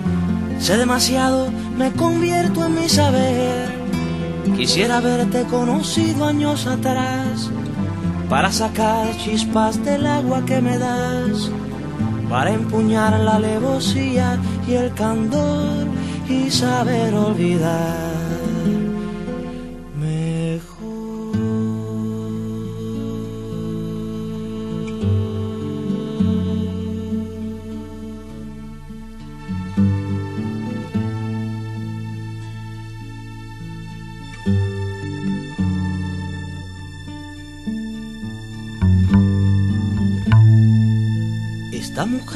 Propone que salte y me estrelle.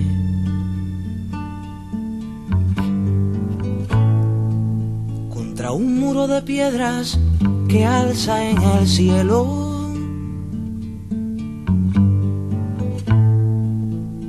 Y como combustible me llena de anhelo.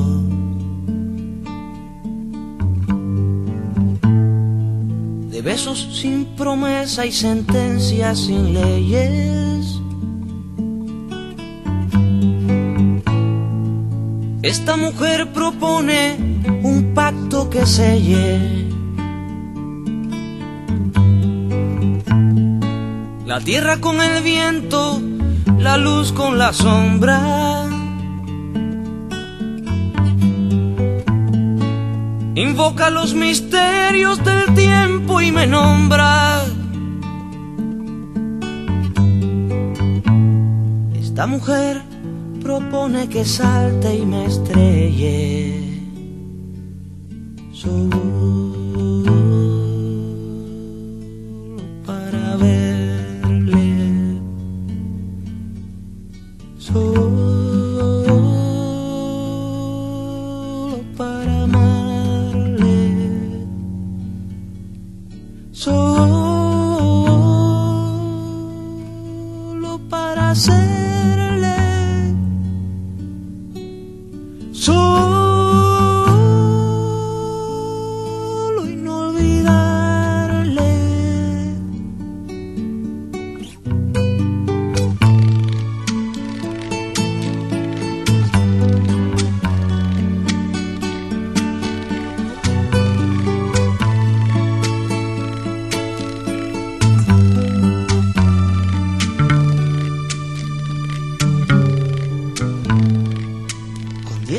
De menos no habría esperado.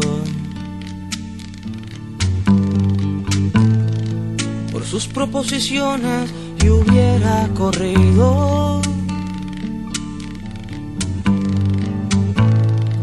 Como una fiera al lecho en que nos conocimos. Impúdico y sangriento, divino y alado. Con diez años de menos habría blasfemado. Con savia de su cuerpo quemaría los templos. Para que los cobardes tomaran ejemplo.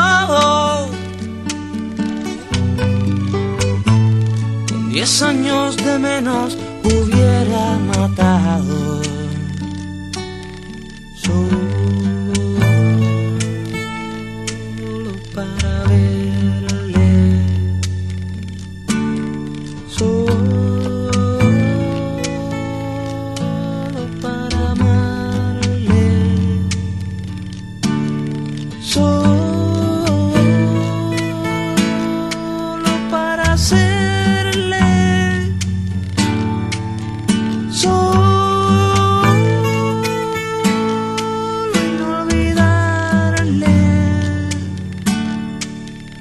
Solo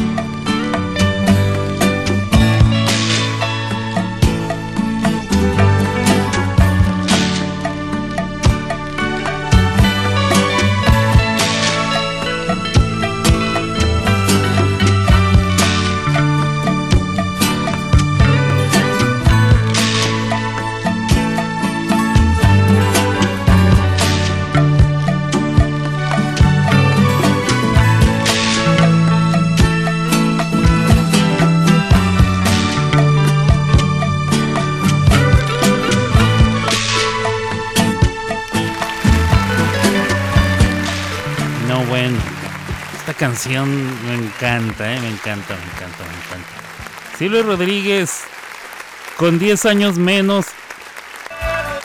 Y este, se la dedico a Gaby, con 10 años de menos.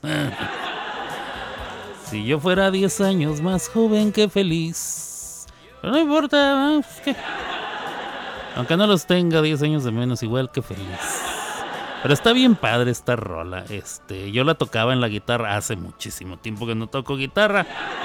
Este, necesitaría volver a calarme porque luego las manos se entumen, ¿no cree usted? Las manos sí se entumen, pierden la costumbre. a la hora de tocar instrumentos. Este, tengo mucho tiempo que no toco la guitarra.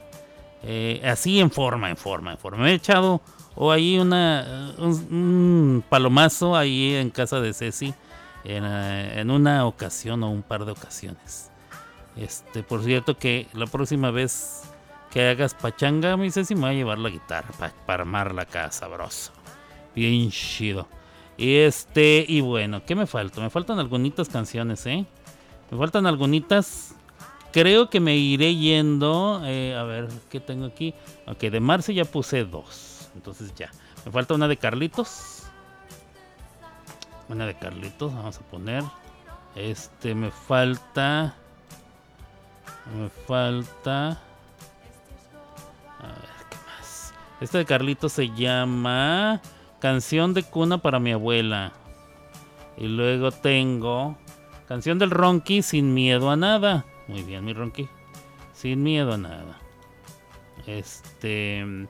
Luego tengo. mm, sin miedo a nada. Luego tengo. Eh, ah, esta la voy a dejar al final. Ronqui con Macalita. Todavía no la voy a poner porque. Este. Álgame. ¿No había puesto ninguna tuya, Ronqui? No, entonces sí voy a poner una con Macalita. Porque Ronqui me mandó. Yo le dije que me mandara una extra y me mandó. Me mandó otra rolita. Entonces. Venga de ahí. Venga de ahí. Una con Macalita que se llama. Popurrí de Juan Gabriel. Anda, mira, algo bonito de mi, de mi tierra. Bueno, la tierra que me vio crecer. Arriba Juárez. Ah, bueno, del pollo, golpes en el corazón. Golpes que en el corazón. Estos son los Tigers of the North. Este que por cierto la cantaron a dueto también con Paulina Rubio. De Juan Gabriel, sí lo tengo. Sí lo tengo. ¿Qué más tengo? Tengo, tengo, tengo. Solo el amor lastima así. Ella es Erika LG con un chico que se llama Aldo. Ah, nuestro querido Aldo. Muy bien, Erika. Que no está presente, pero le ponemos sus canciones. Golpes en el corazón. Eh, ok, hay que bajarla. Ok, ahí está. Este, Erika LG cantando con Aldo. Y ellos nos cantan algo que se llama Solo el amor lastima sí. Perfecto. Este, y Vestido Blanco, que es de Abel Serna. Esas son las canciones que les tengo. Eh, permítanme tantito. ¿Qué me falta? Y al último pondré otra de Ronky, la, la de Ronky que me falta. Para que vean. Hoy ando chida. Salvaje Amor, Ronky. Con Mickey. Sí lo dije bien, diría Verónica Castro. Sí la dije bien, sí la dije bien. Creo que es Mickey. Si no, bueno, sé que es Ronky, eso sí sé. Ronky viene ahí. Y este, eso, sa- eso saldrá para cerrar. Y pues con esas rolitas me voy a ir yendo. ¿Cómo la, cómo la ven desde ahí? Está bonito el repertorio, ¿no? Está bonito, está bonito. Vamos a ver. Este. Salvaje Amor, ya lo tengo. Muy bien. Nos vamos a ir como gorda en tobogán. ¿Está bien? Como gorda en tobogán. Tobogán. Like the, file, like the fat lady in a tobogán. Vámonos. pues es que. Si entienden la alegoría o la tengo que explicar? Como gorda en tobogán, pues ya nadie la para. O sea, nadie. ¿Cómo, cómo se detiene? ¿Ah? Les cuento una de un tobogán. Allá en, en New York, en New York, eh, me subí en una ocasión a un tobogán de esos de agua. De esos que van a cierta alta velocidad. Entonces ahí me subo. Y yo subí con chanclas. Porque eh, mis pies eh, son muy delicados a la hora de pisar eh, superficies. Entonces a mí me lastimaba caminar sobre el concreto y subir los escalones. Me lastimaba mucho mis pies. Entonces llevaba yo mis chanclas de, de, de, pues de de hule, no, que sé, no sé qué sería. Eh, llegué hasta arriba y aparte pues tengo que traer mis lentes porque yo no veo sin lentes. Entonces iba yo con mis lentes y las chanclas. Al llegar ahí arriba me di cuenta que todos los, eh, los que se iban tirando en el tobogán este de acuático, pues iban a gran velocidad, ¿verdad? Y que tenían que, bueno, no sé, nos daban un tapetito. Entonces, este, me siento en el tapetito, me quito mis chanclas, las meto en mis manos como si mis manos fueran pies y tomo mis lentes y las sujeto así entre una de mis manos, ¿verdad? Para que no se me fueran a perder. Pues resulta que con la velocidad que llevaba yo en el tobogán, iba como gordo en tobogán, ¿verdad? En la primera vuelta sentí que me iba a voltear. Dije, ay, güey, ay, güey, ay, güey. Y, entonces hice la cadera así para el otro lado para que se recuperara la fuerza, para que la fuerza centrífuga no fuera tanta y no me fuera yo a salir del mendigo tobogán ese. Entonces, al mover la cadera, creo que lo hice de más. Y en la siguiente vuelta, que estaba hacia el lado de donde moví la cadera, se da, o sea, me doy la, tomo la curva y mi cuerpo da vuelta completa, así, vuelta completa, caigo y este, entonces ahora voy de panza. Eh, entonces, como yo iba de panza y el tapete lo traía en la espalda, lo que hice fue tratar de voltearme otra vez sobre el tapete. Entonces, en la siguiente curva, di otro golpe así de cadera y di la vuelta 180 grados, así, zas, en sobre mi eje de entre cabeza y pies. Di la vuelta y quedé de espaldas, pero con el tapete sobre mi cara. Una cosa muy bonita. Cuando salí, y además iba yo de cabeza en la madre. Cuando salí yo de la rampa, todos mis amigos empezaron a cagar de la risa prácticamente.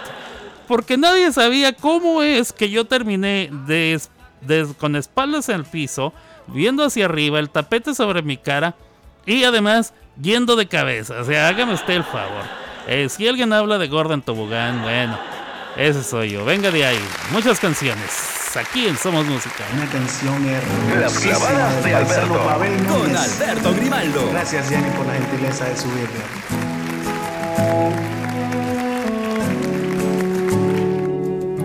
Mírame, mírame, mírame. He regresado a tu lugar a compartir tus sufrimientos, a darte un poco de alegría, a ver que la esperanza no se ha roto todavía, a ver cómo se enciende sin interruptor tu luz al verme, a verte reír, oh, a verte reír.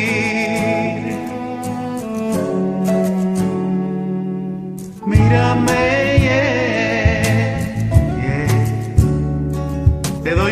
amanecer entre dos luces de colores. Te doy un mundo de canciones y me limito ahora a captar tus emociones. Y se me enciende interna la luz de neón que quiero darte, la que un día me diste tú.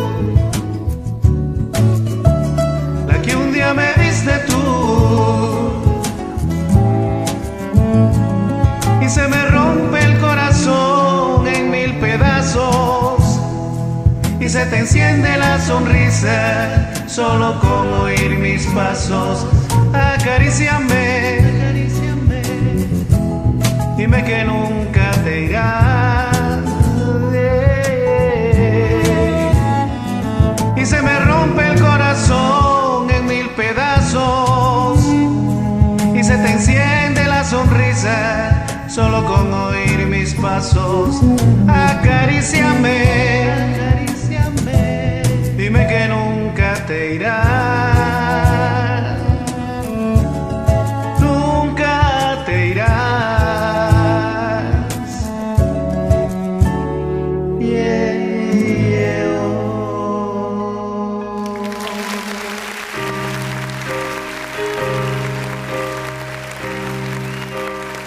Me muero por suplicarte que no te vayas mi vida. Me muero por escucharte decir las cosas que nunca digan más. Me callo y te marchas. Mantengo la esperanza de ser capaz algún día de no esconder las heridas que me duelen al pensar que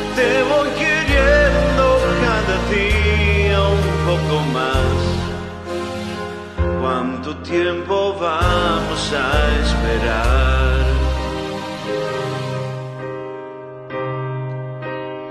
Me muero por abrazarte y que me abraces tan fuerte. Me muero por divertirte y que me beses cuando despierte acomodado en tu pecho hasta que el sol aparezca.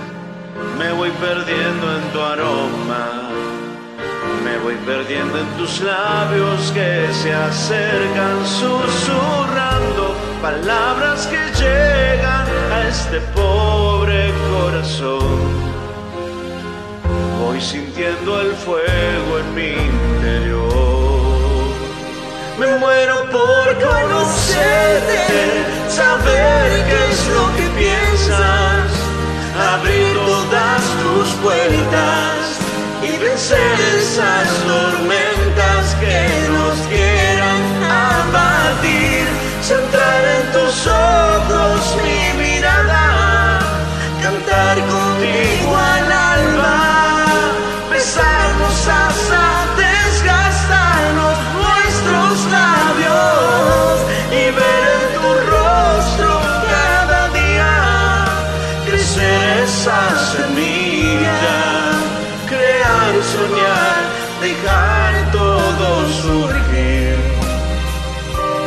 el miedo a sufrir.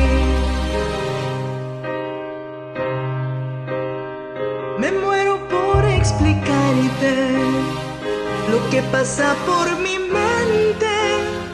Me muero por intrigarte y seguir siendo capaz de sorprenderte, sentir cada día ese flechazo al verte. ¿Qué más dará lo que digan? ¿Qué más dará lo que piensen si estoy loca es cosa mía? Y ahora vuelvo a mirar el mundo a mi favor. Vuelvo a ver brillar en la luz del sol. Me muero por conocerte, saber qué es lo que piensas, abrir todas tus puertas y vencer esas tormentas que nos quieran abatir. Centrar en tus ojos mi mirada, cantar contigo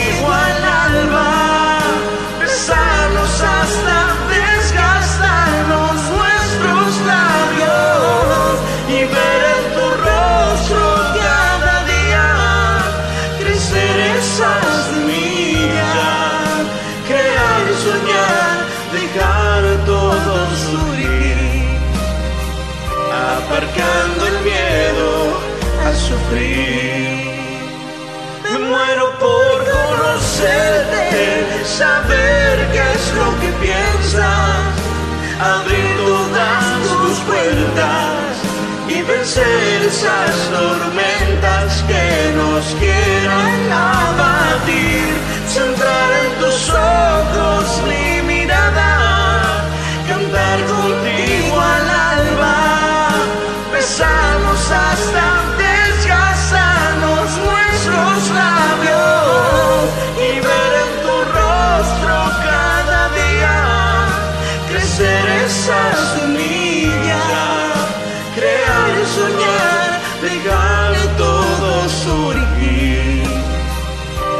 aparcando el miedo a sufrir.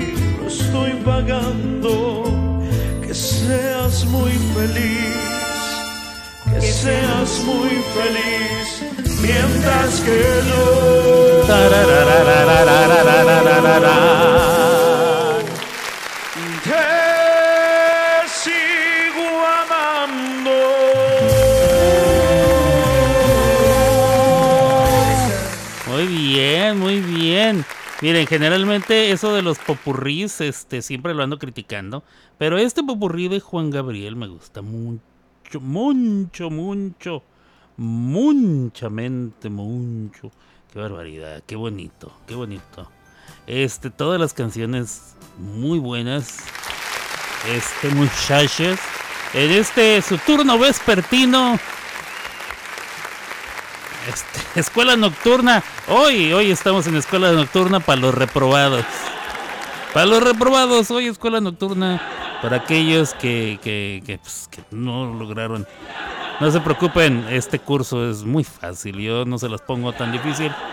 Lo único que tuvieron que hacer es mandarme dos canciones, poner atención, este, escuchar trova y bueno, cosa muy bonita. Saludos a toda la raza que ha estado pendiente y este y que se han portado tan bonito. Erika LG me decía este que no no no había sabido algunos detalles. Mira, te platiqué. Ah, no, ya te platiqué ahí en privado. Sí, hombre, pues con el cambio de medicamento eh, mi presión bajó muchísimo y la doctora hoy me está diciendo muy probablemente eso haya cambiado la forma de tu ojo y provocado o, o acelerado lo del edema, o sea, el moretoncito que tengo eh, sangrando dentro de mi ojito. Pero bueno, esperemos que las cosas vayan mejorando poco a poco y, y bueno, así de bonito. Vamos a poner más musiquita. Yo regreso en un ratito, no se me vaya. Estas son las pijamas de Alberto. Si de informarte se trata.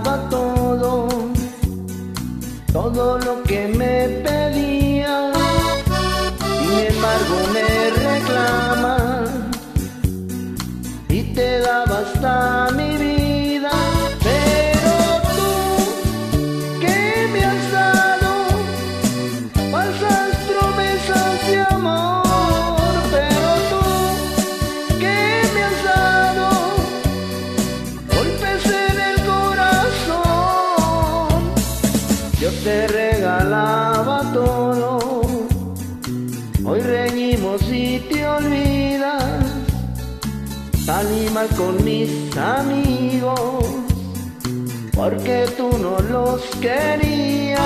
Ver.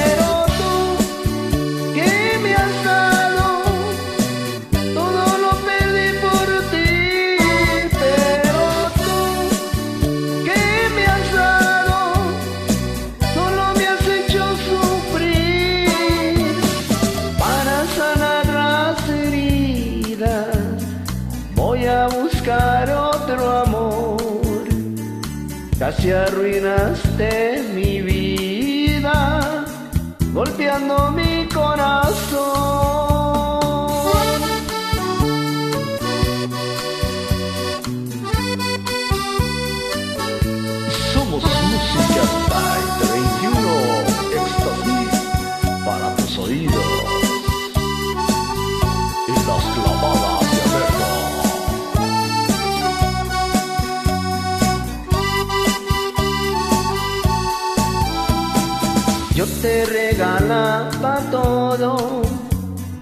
Con mi madre discutía, me quería abrir los ojos.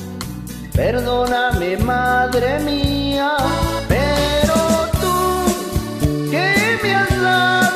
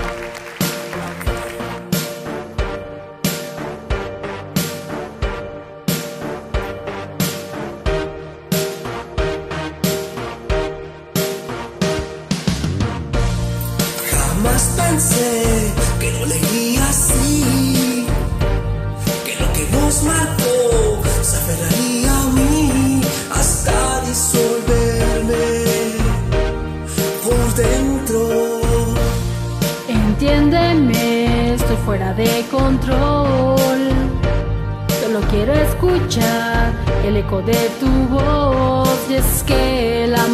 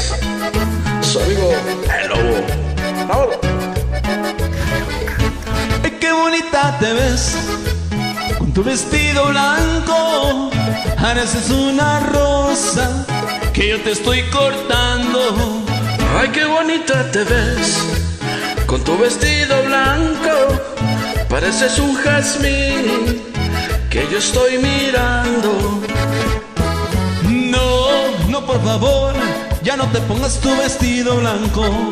No, no, por favor, que ya de celos tú me estás matando.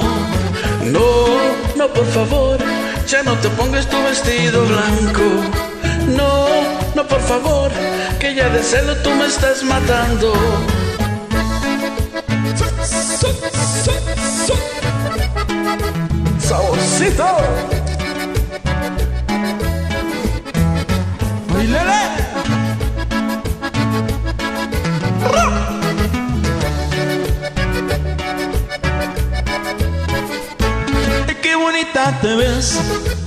Con tu vestido blanco! Si te llevo al parque, ahí te están chiflando. Ay, qué bonito te ves con tu vestido blanco. Si te llevo al cine, ahí te están mirando. No, no, por favor, ya no te pongas tu vestido blanco. No, no, por favor, ya de celos tú me estás matando. No, no, por favor, ya no te pongas tu vestido blanco. No, no, por favor, que ya de celos tú me estás matando.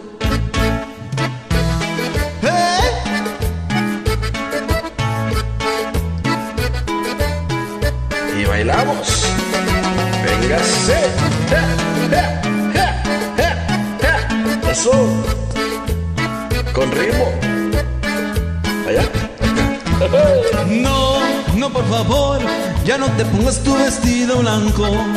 No, no, por favor, que ya de celos tú me estás matando.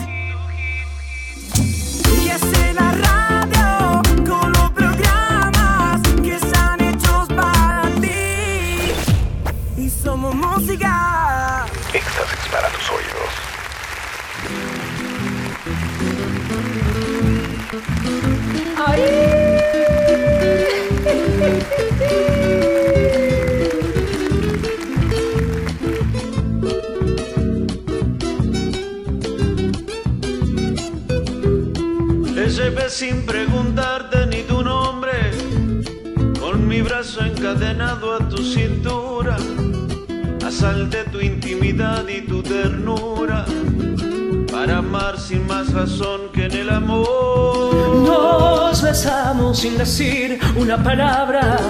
Ahí fuimos cómplices callados del verano. Y mis manos temblorosas se quemaron, seducidas por el fuego de tu piel. Amor salvaje, juntos cruzamos los lumbrares del pecado. Con el puñal de la pasión nos desgarramos sin derramar una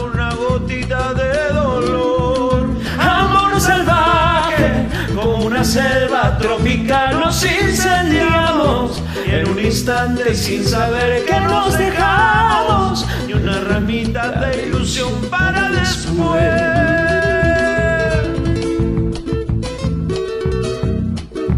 ¡Qué bonito! Adelante como un puma entre las sombras,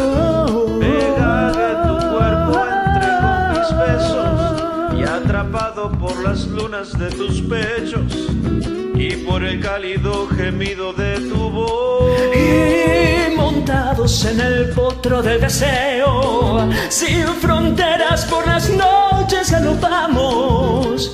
Y nos vio la madrugada con ojera, desesperado y diciéndonos adiós.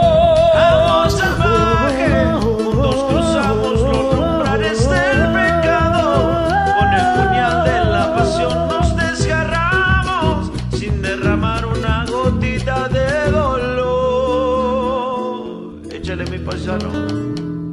Amor salvaje, como una selva tropical nos incendiamos en un instante y sin saber que nos dejamos ni una ramita de ilusión para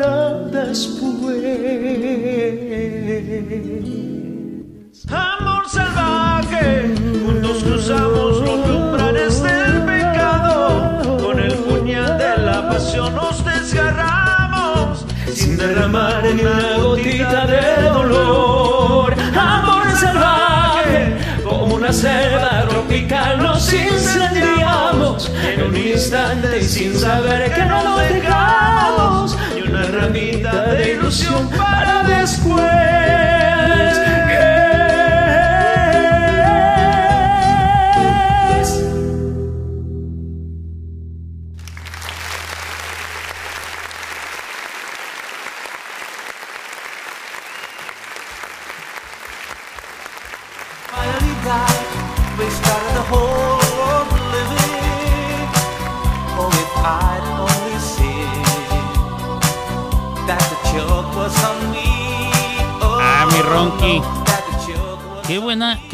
Qué buena rola, ¿eh? Es la que me invitaste a cantar contigo, la vamos a cantar. Ya verás. No soy bueno para aprender, no, no tengo memoria para aprenderme canciones nuevas, pero la vamos a cantar. A huevo que sí. Este folclore, sí, muy bonito. Este, con Mickey, sí. Amigos, les deseo una feliz noche. Fue un grato tiempo. Gracias, Alberto. No, gracias a ti, Mari. Cuídate mucho. Eh, qué bonito, dice Ariana. Sí, muy bonito. Mm, mm, mm.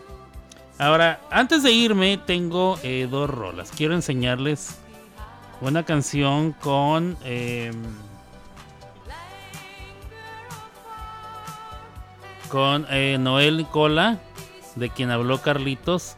Este.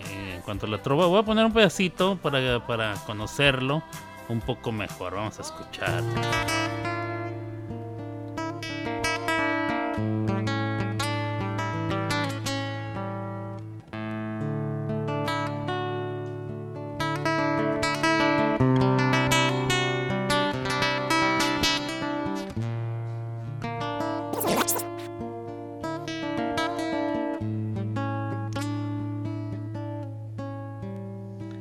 te perdono.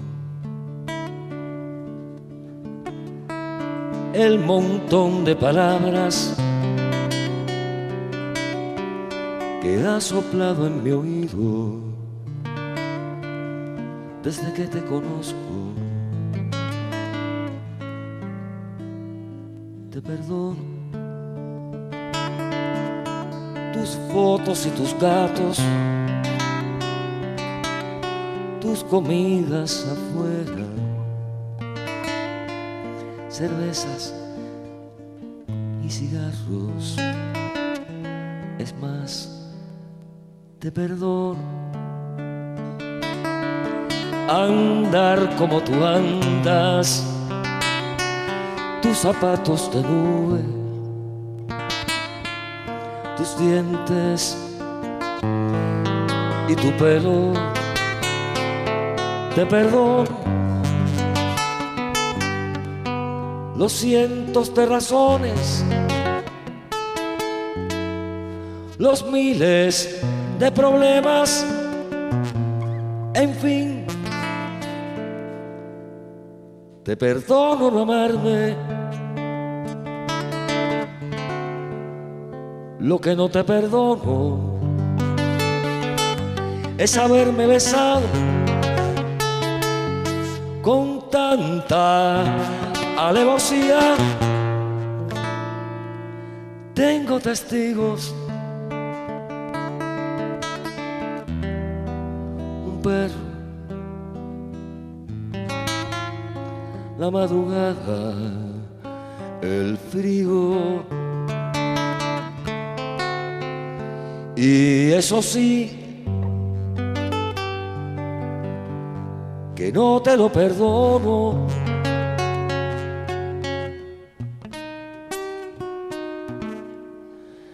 Si te lo perdono, seguro que lo olvido.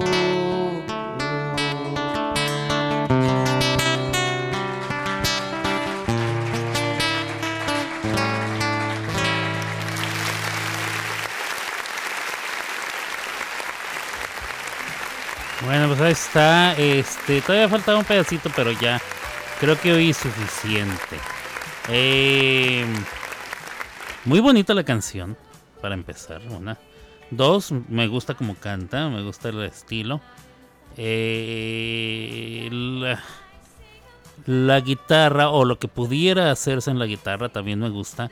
Lo que sí noté es que su forma de tocar la guitarra es muy sucia. No sé de qué, en qué época de su vida será esta, esta canción. Eso sí lo ignoro. Eh, mm, comparado con Silvio Rodríguez, que era muy pulcro a la hora de tocar, incluyendo en vivo, me parece que es muy sucio. Digo, Carlos mencionó que lo consideraban el mejor guitarrista de, de todo este grupo de, de trovadores. A mí me pareció que su forma de tocar es muy, muy, muy sucia. O sea, se equivoca mucho, se tropieza mucho. Este, ahora no es, no es muy fácil tocar acordes en canciones de trova, eh, lleva muchos acordes extraños, este, que no son típicos. Entonces, bueno, no estoy diciendo que sea un mal músico, al contrario, se nota que fue un músico genial. Eh, ¿Qué más? Y ya. Este. Quiero preguntarles a ustedes qué piensan de esta canción. Me invitan a cantarla en un dúo. Eh, nunca la he cantado, es más, creo que nunca la he escuchado.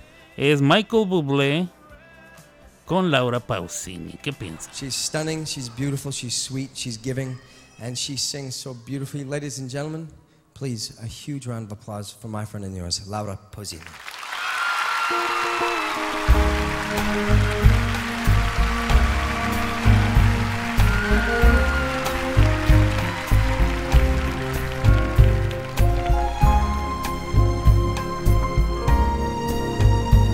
Good evening, everybody.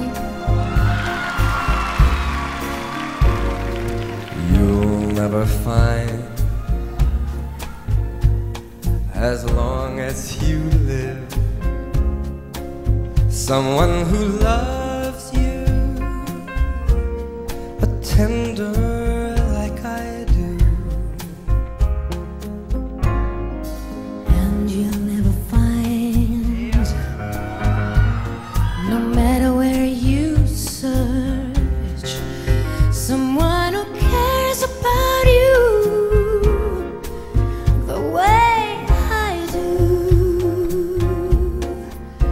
Know I'm not bragging on myself, babe. Cause I'm the one who loves you, and there is no one else. No, no one else. And you'll never find it'll take the end of all. Someone who understands you like I do. I know I'm not trying to make you stay. Cause I'm the one who loves you, and there is no one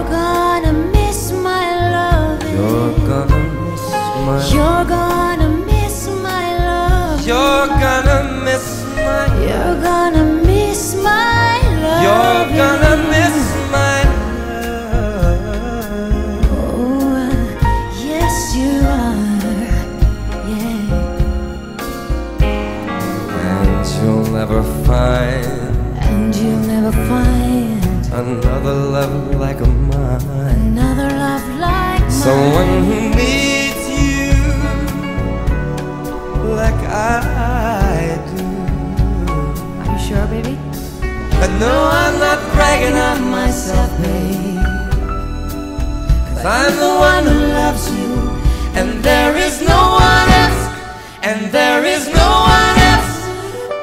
No.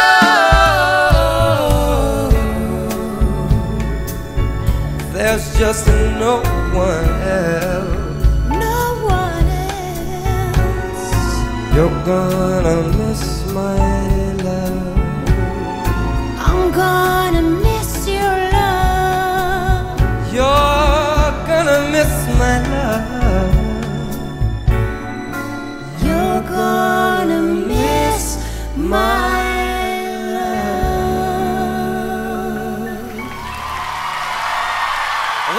Pausini.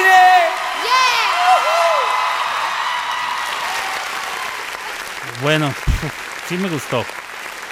Sí me gusta, como ven, me aviento. Nunca la he cantado, no la conocía. Tal vez la he escuchado en disco, como dice Marce.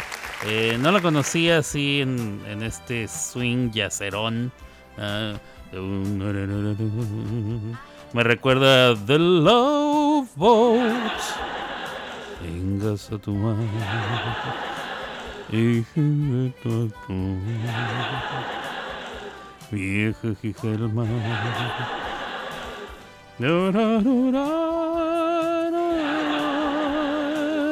Eso se tiene que cantar como un crooner. O sea, un crooner era este tipo de, de cantante eh, romanticón con un swing al estilo más o menos jazz, no completamente jazz, pero jazzerón, ah, con la voz muy varonil y este, lo que intenta hacer Buble, que no... En, bueno, en esta canción quiero decir que sí parece un crooner. En la mayoría de sus canciones no. No me parece a mí que, que Buble sea un crooner. No estoy diciendo que no canta bien para que ninguna mujer se me altere en este momento. Ay, ¿qué te pasa, Alberto? Mira que Buble canta maravilloso. Canta maravilloso, sí. Tiene una, una hermosísima voz y un muy buen gusto musical. Este es un tipo que se viste muy bien. eh, tiene unos musicazos de primera. Tiene toda una orquesta. Porque pues un crooner tiene que cantar con una orquesta. Una orquesta de las grandes bandas. Pero a mí no me parece que él tenga una voz de crooner, aunque en esta canción sí parece un crooner. Un crooner, por ejemplo, por antonomasia sería Frank Sinatra, digo, el, más, ¿ah? el más. Pero hay- ha habido muchos otros. Está Dean Martin, está, es- está David Jr., está Tony Bennett, que aún vive, creo, ¿ah? no le han avisado que ya se le caducó el pobrecito. No, bueno, ya está muy grande. ¿Cuántos años tiene Tony Bennett? Todos, ¿ah? Todos. Tony Bennett está como en 100 años y la muerte. No sé cuántos tiene, la verdad, no sé cuántos tiene. Está muy grande, de verdad. Em, me parece que es el último que queda de esa gran época de crooners. Michael Bublé siempre quiso ser el, heredero de esas mieles. A mí nunca me pareció que tuviera para crooner, pero para cantar pop sí. Este, pero bueno, pues cada quien canta lo que le da su gana. ¿eh? Tiene mucha fama, a muchas mujeres les gusta, no sé por qué. Este, tiene mucha fama, tiene, tiene, canta bien y todo. No lo sé. Para tu voz la veo bien. Gracias, mi querido Ronky. Está genial. Cántala, dice Ariana Yazas. Yo sé inglés, pero a vos te sale bien. Creo que está en tu rango. Espero que sí, ¿eh? Sí, bueno, está bajita. No, no es este. Nada grosero. Vamos a ver. qué tanto, qué tanto puedo, qué tanto puedo, este, llegarle yo a esta madre. A ver. Ancas de tu mano. Ay, cabezón.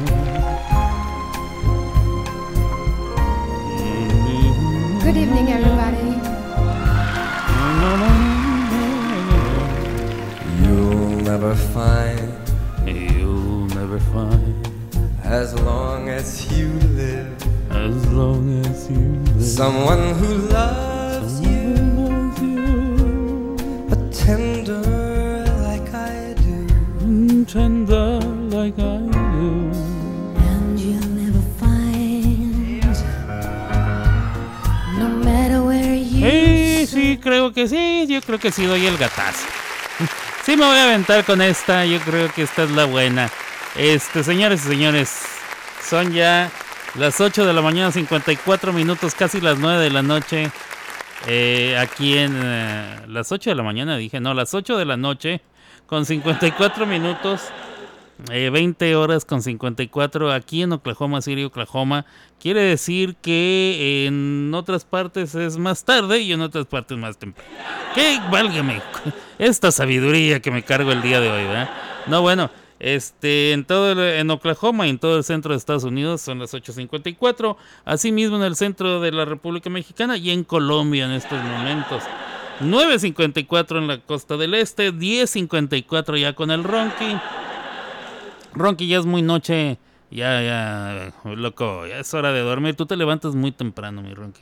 Eh, este, 7.55, hora del, eh, de la montaña. Y las 6.55 de la tarde en California. Es hora de despedirnos. Este, gracias por venir a la escuelita nocturna con Alberto. Nosotros volvemos mañana con más entretenimiento y muy buena música. Hasta aquí llegó Las Clavadas de Alberto. Y solo en Somos Música, la mejor radio online. Una riata. Escuchando las cavadas de Alberto.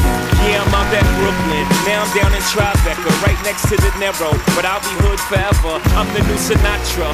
And since I made it here, I can make it anywhere. Yeah, they love me everywhere. I used to cop in Harlem. All of my Dominicanos right there up on Broadway. Pulled me back to that McDonald's. Took it to my stash spot, 560 State Street. Catch me in the kitchen like a Simmons whipping pastry. Cruising down A Street, off-white Lexus. Driving so slow, but BK is from Texas. Me, I'm out that Bed-Stuy, home of that boy Biggie. Now I live on Billboard, and I brought my boys with me. Say what up to Tata, still sipping my top. Sitting courtside, Knicks and Nets give me high five. I be spiked out, I could trip a referee. Tell by my attitude that I most definitely from.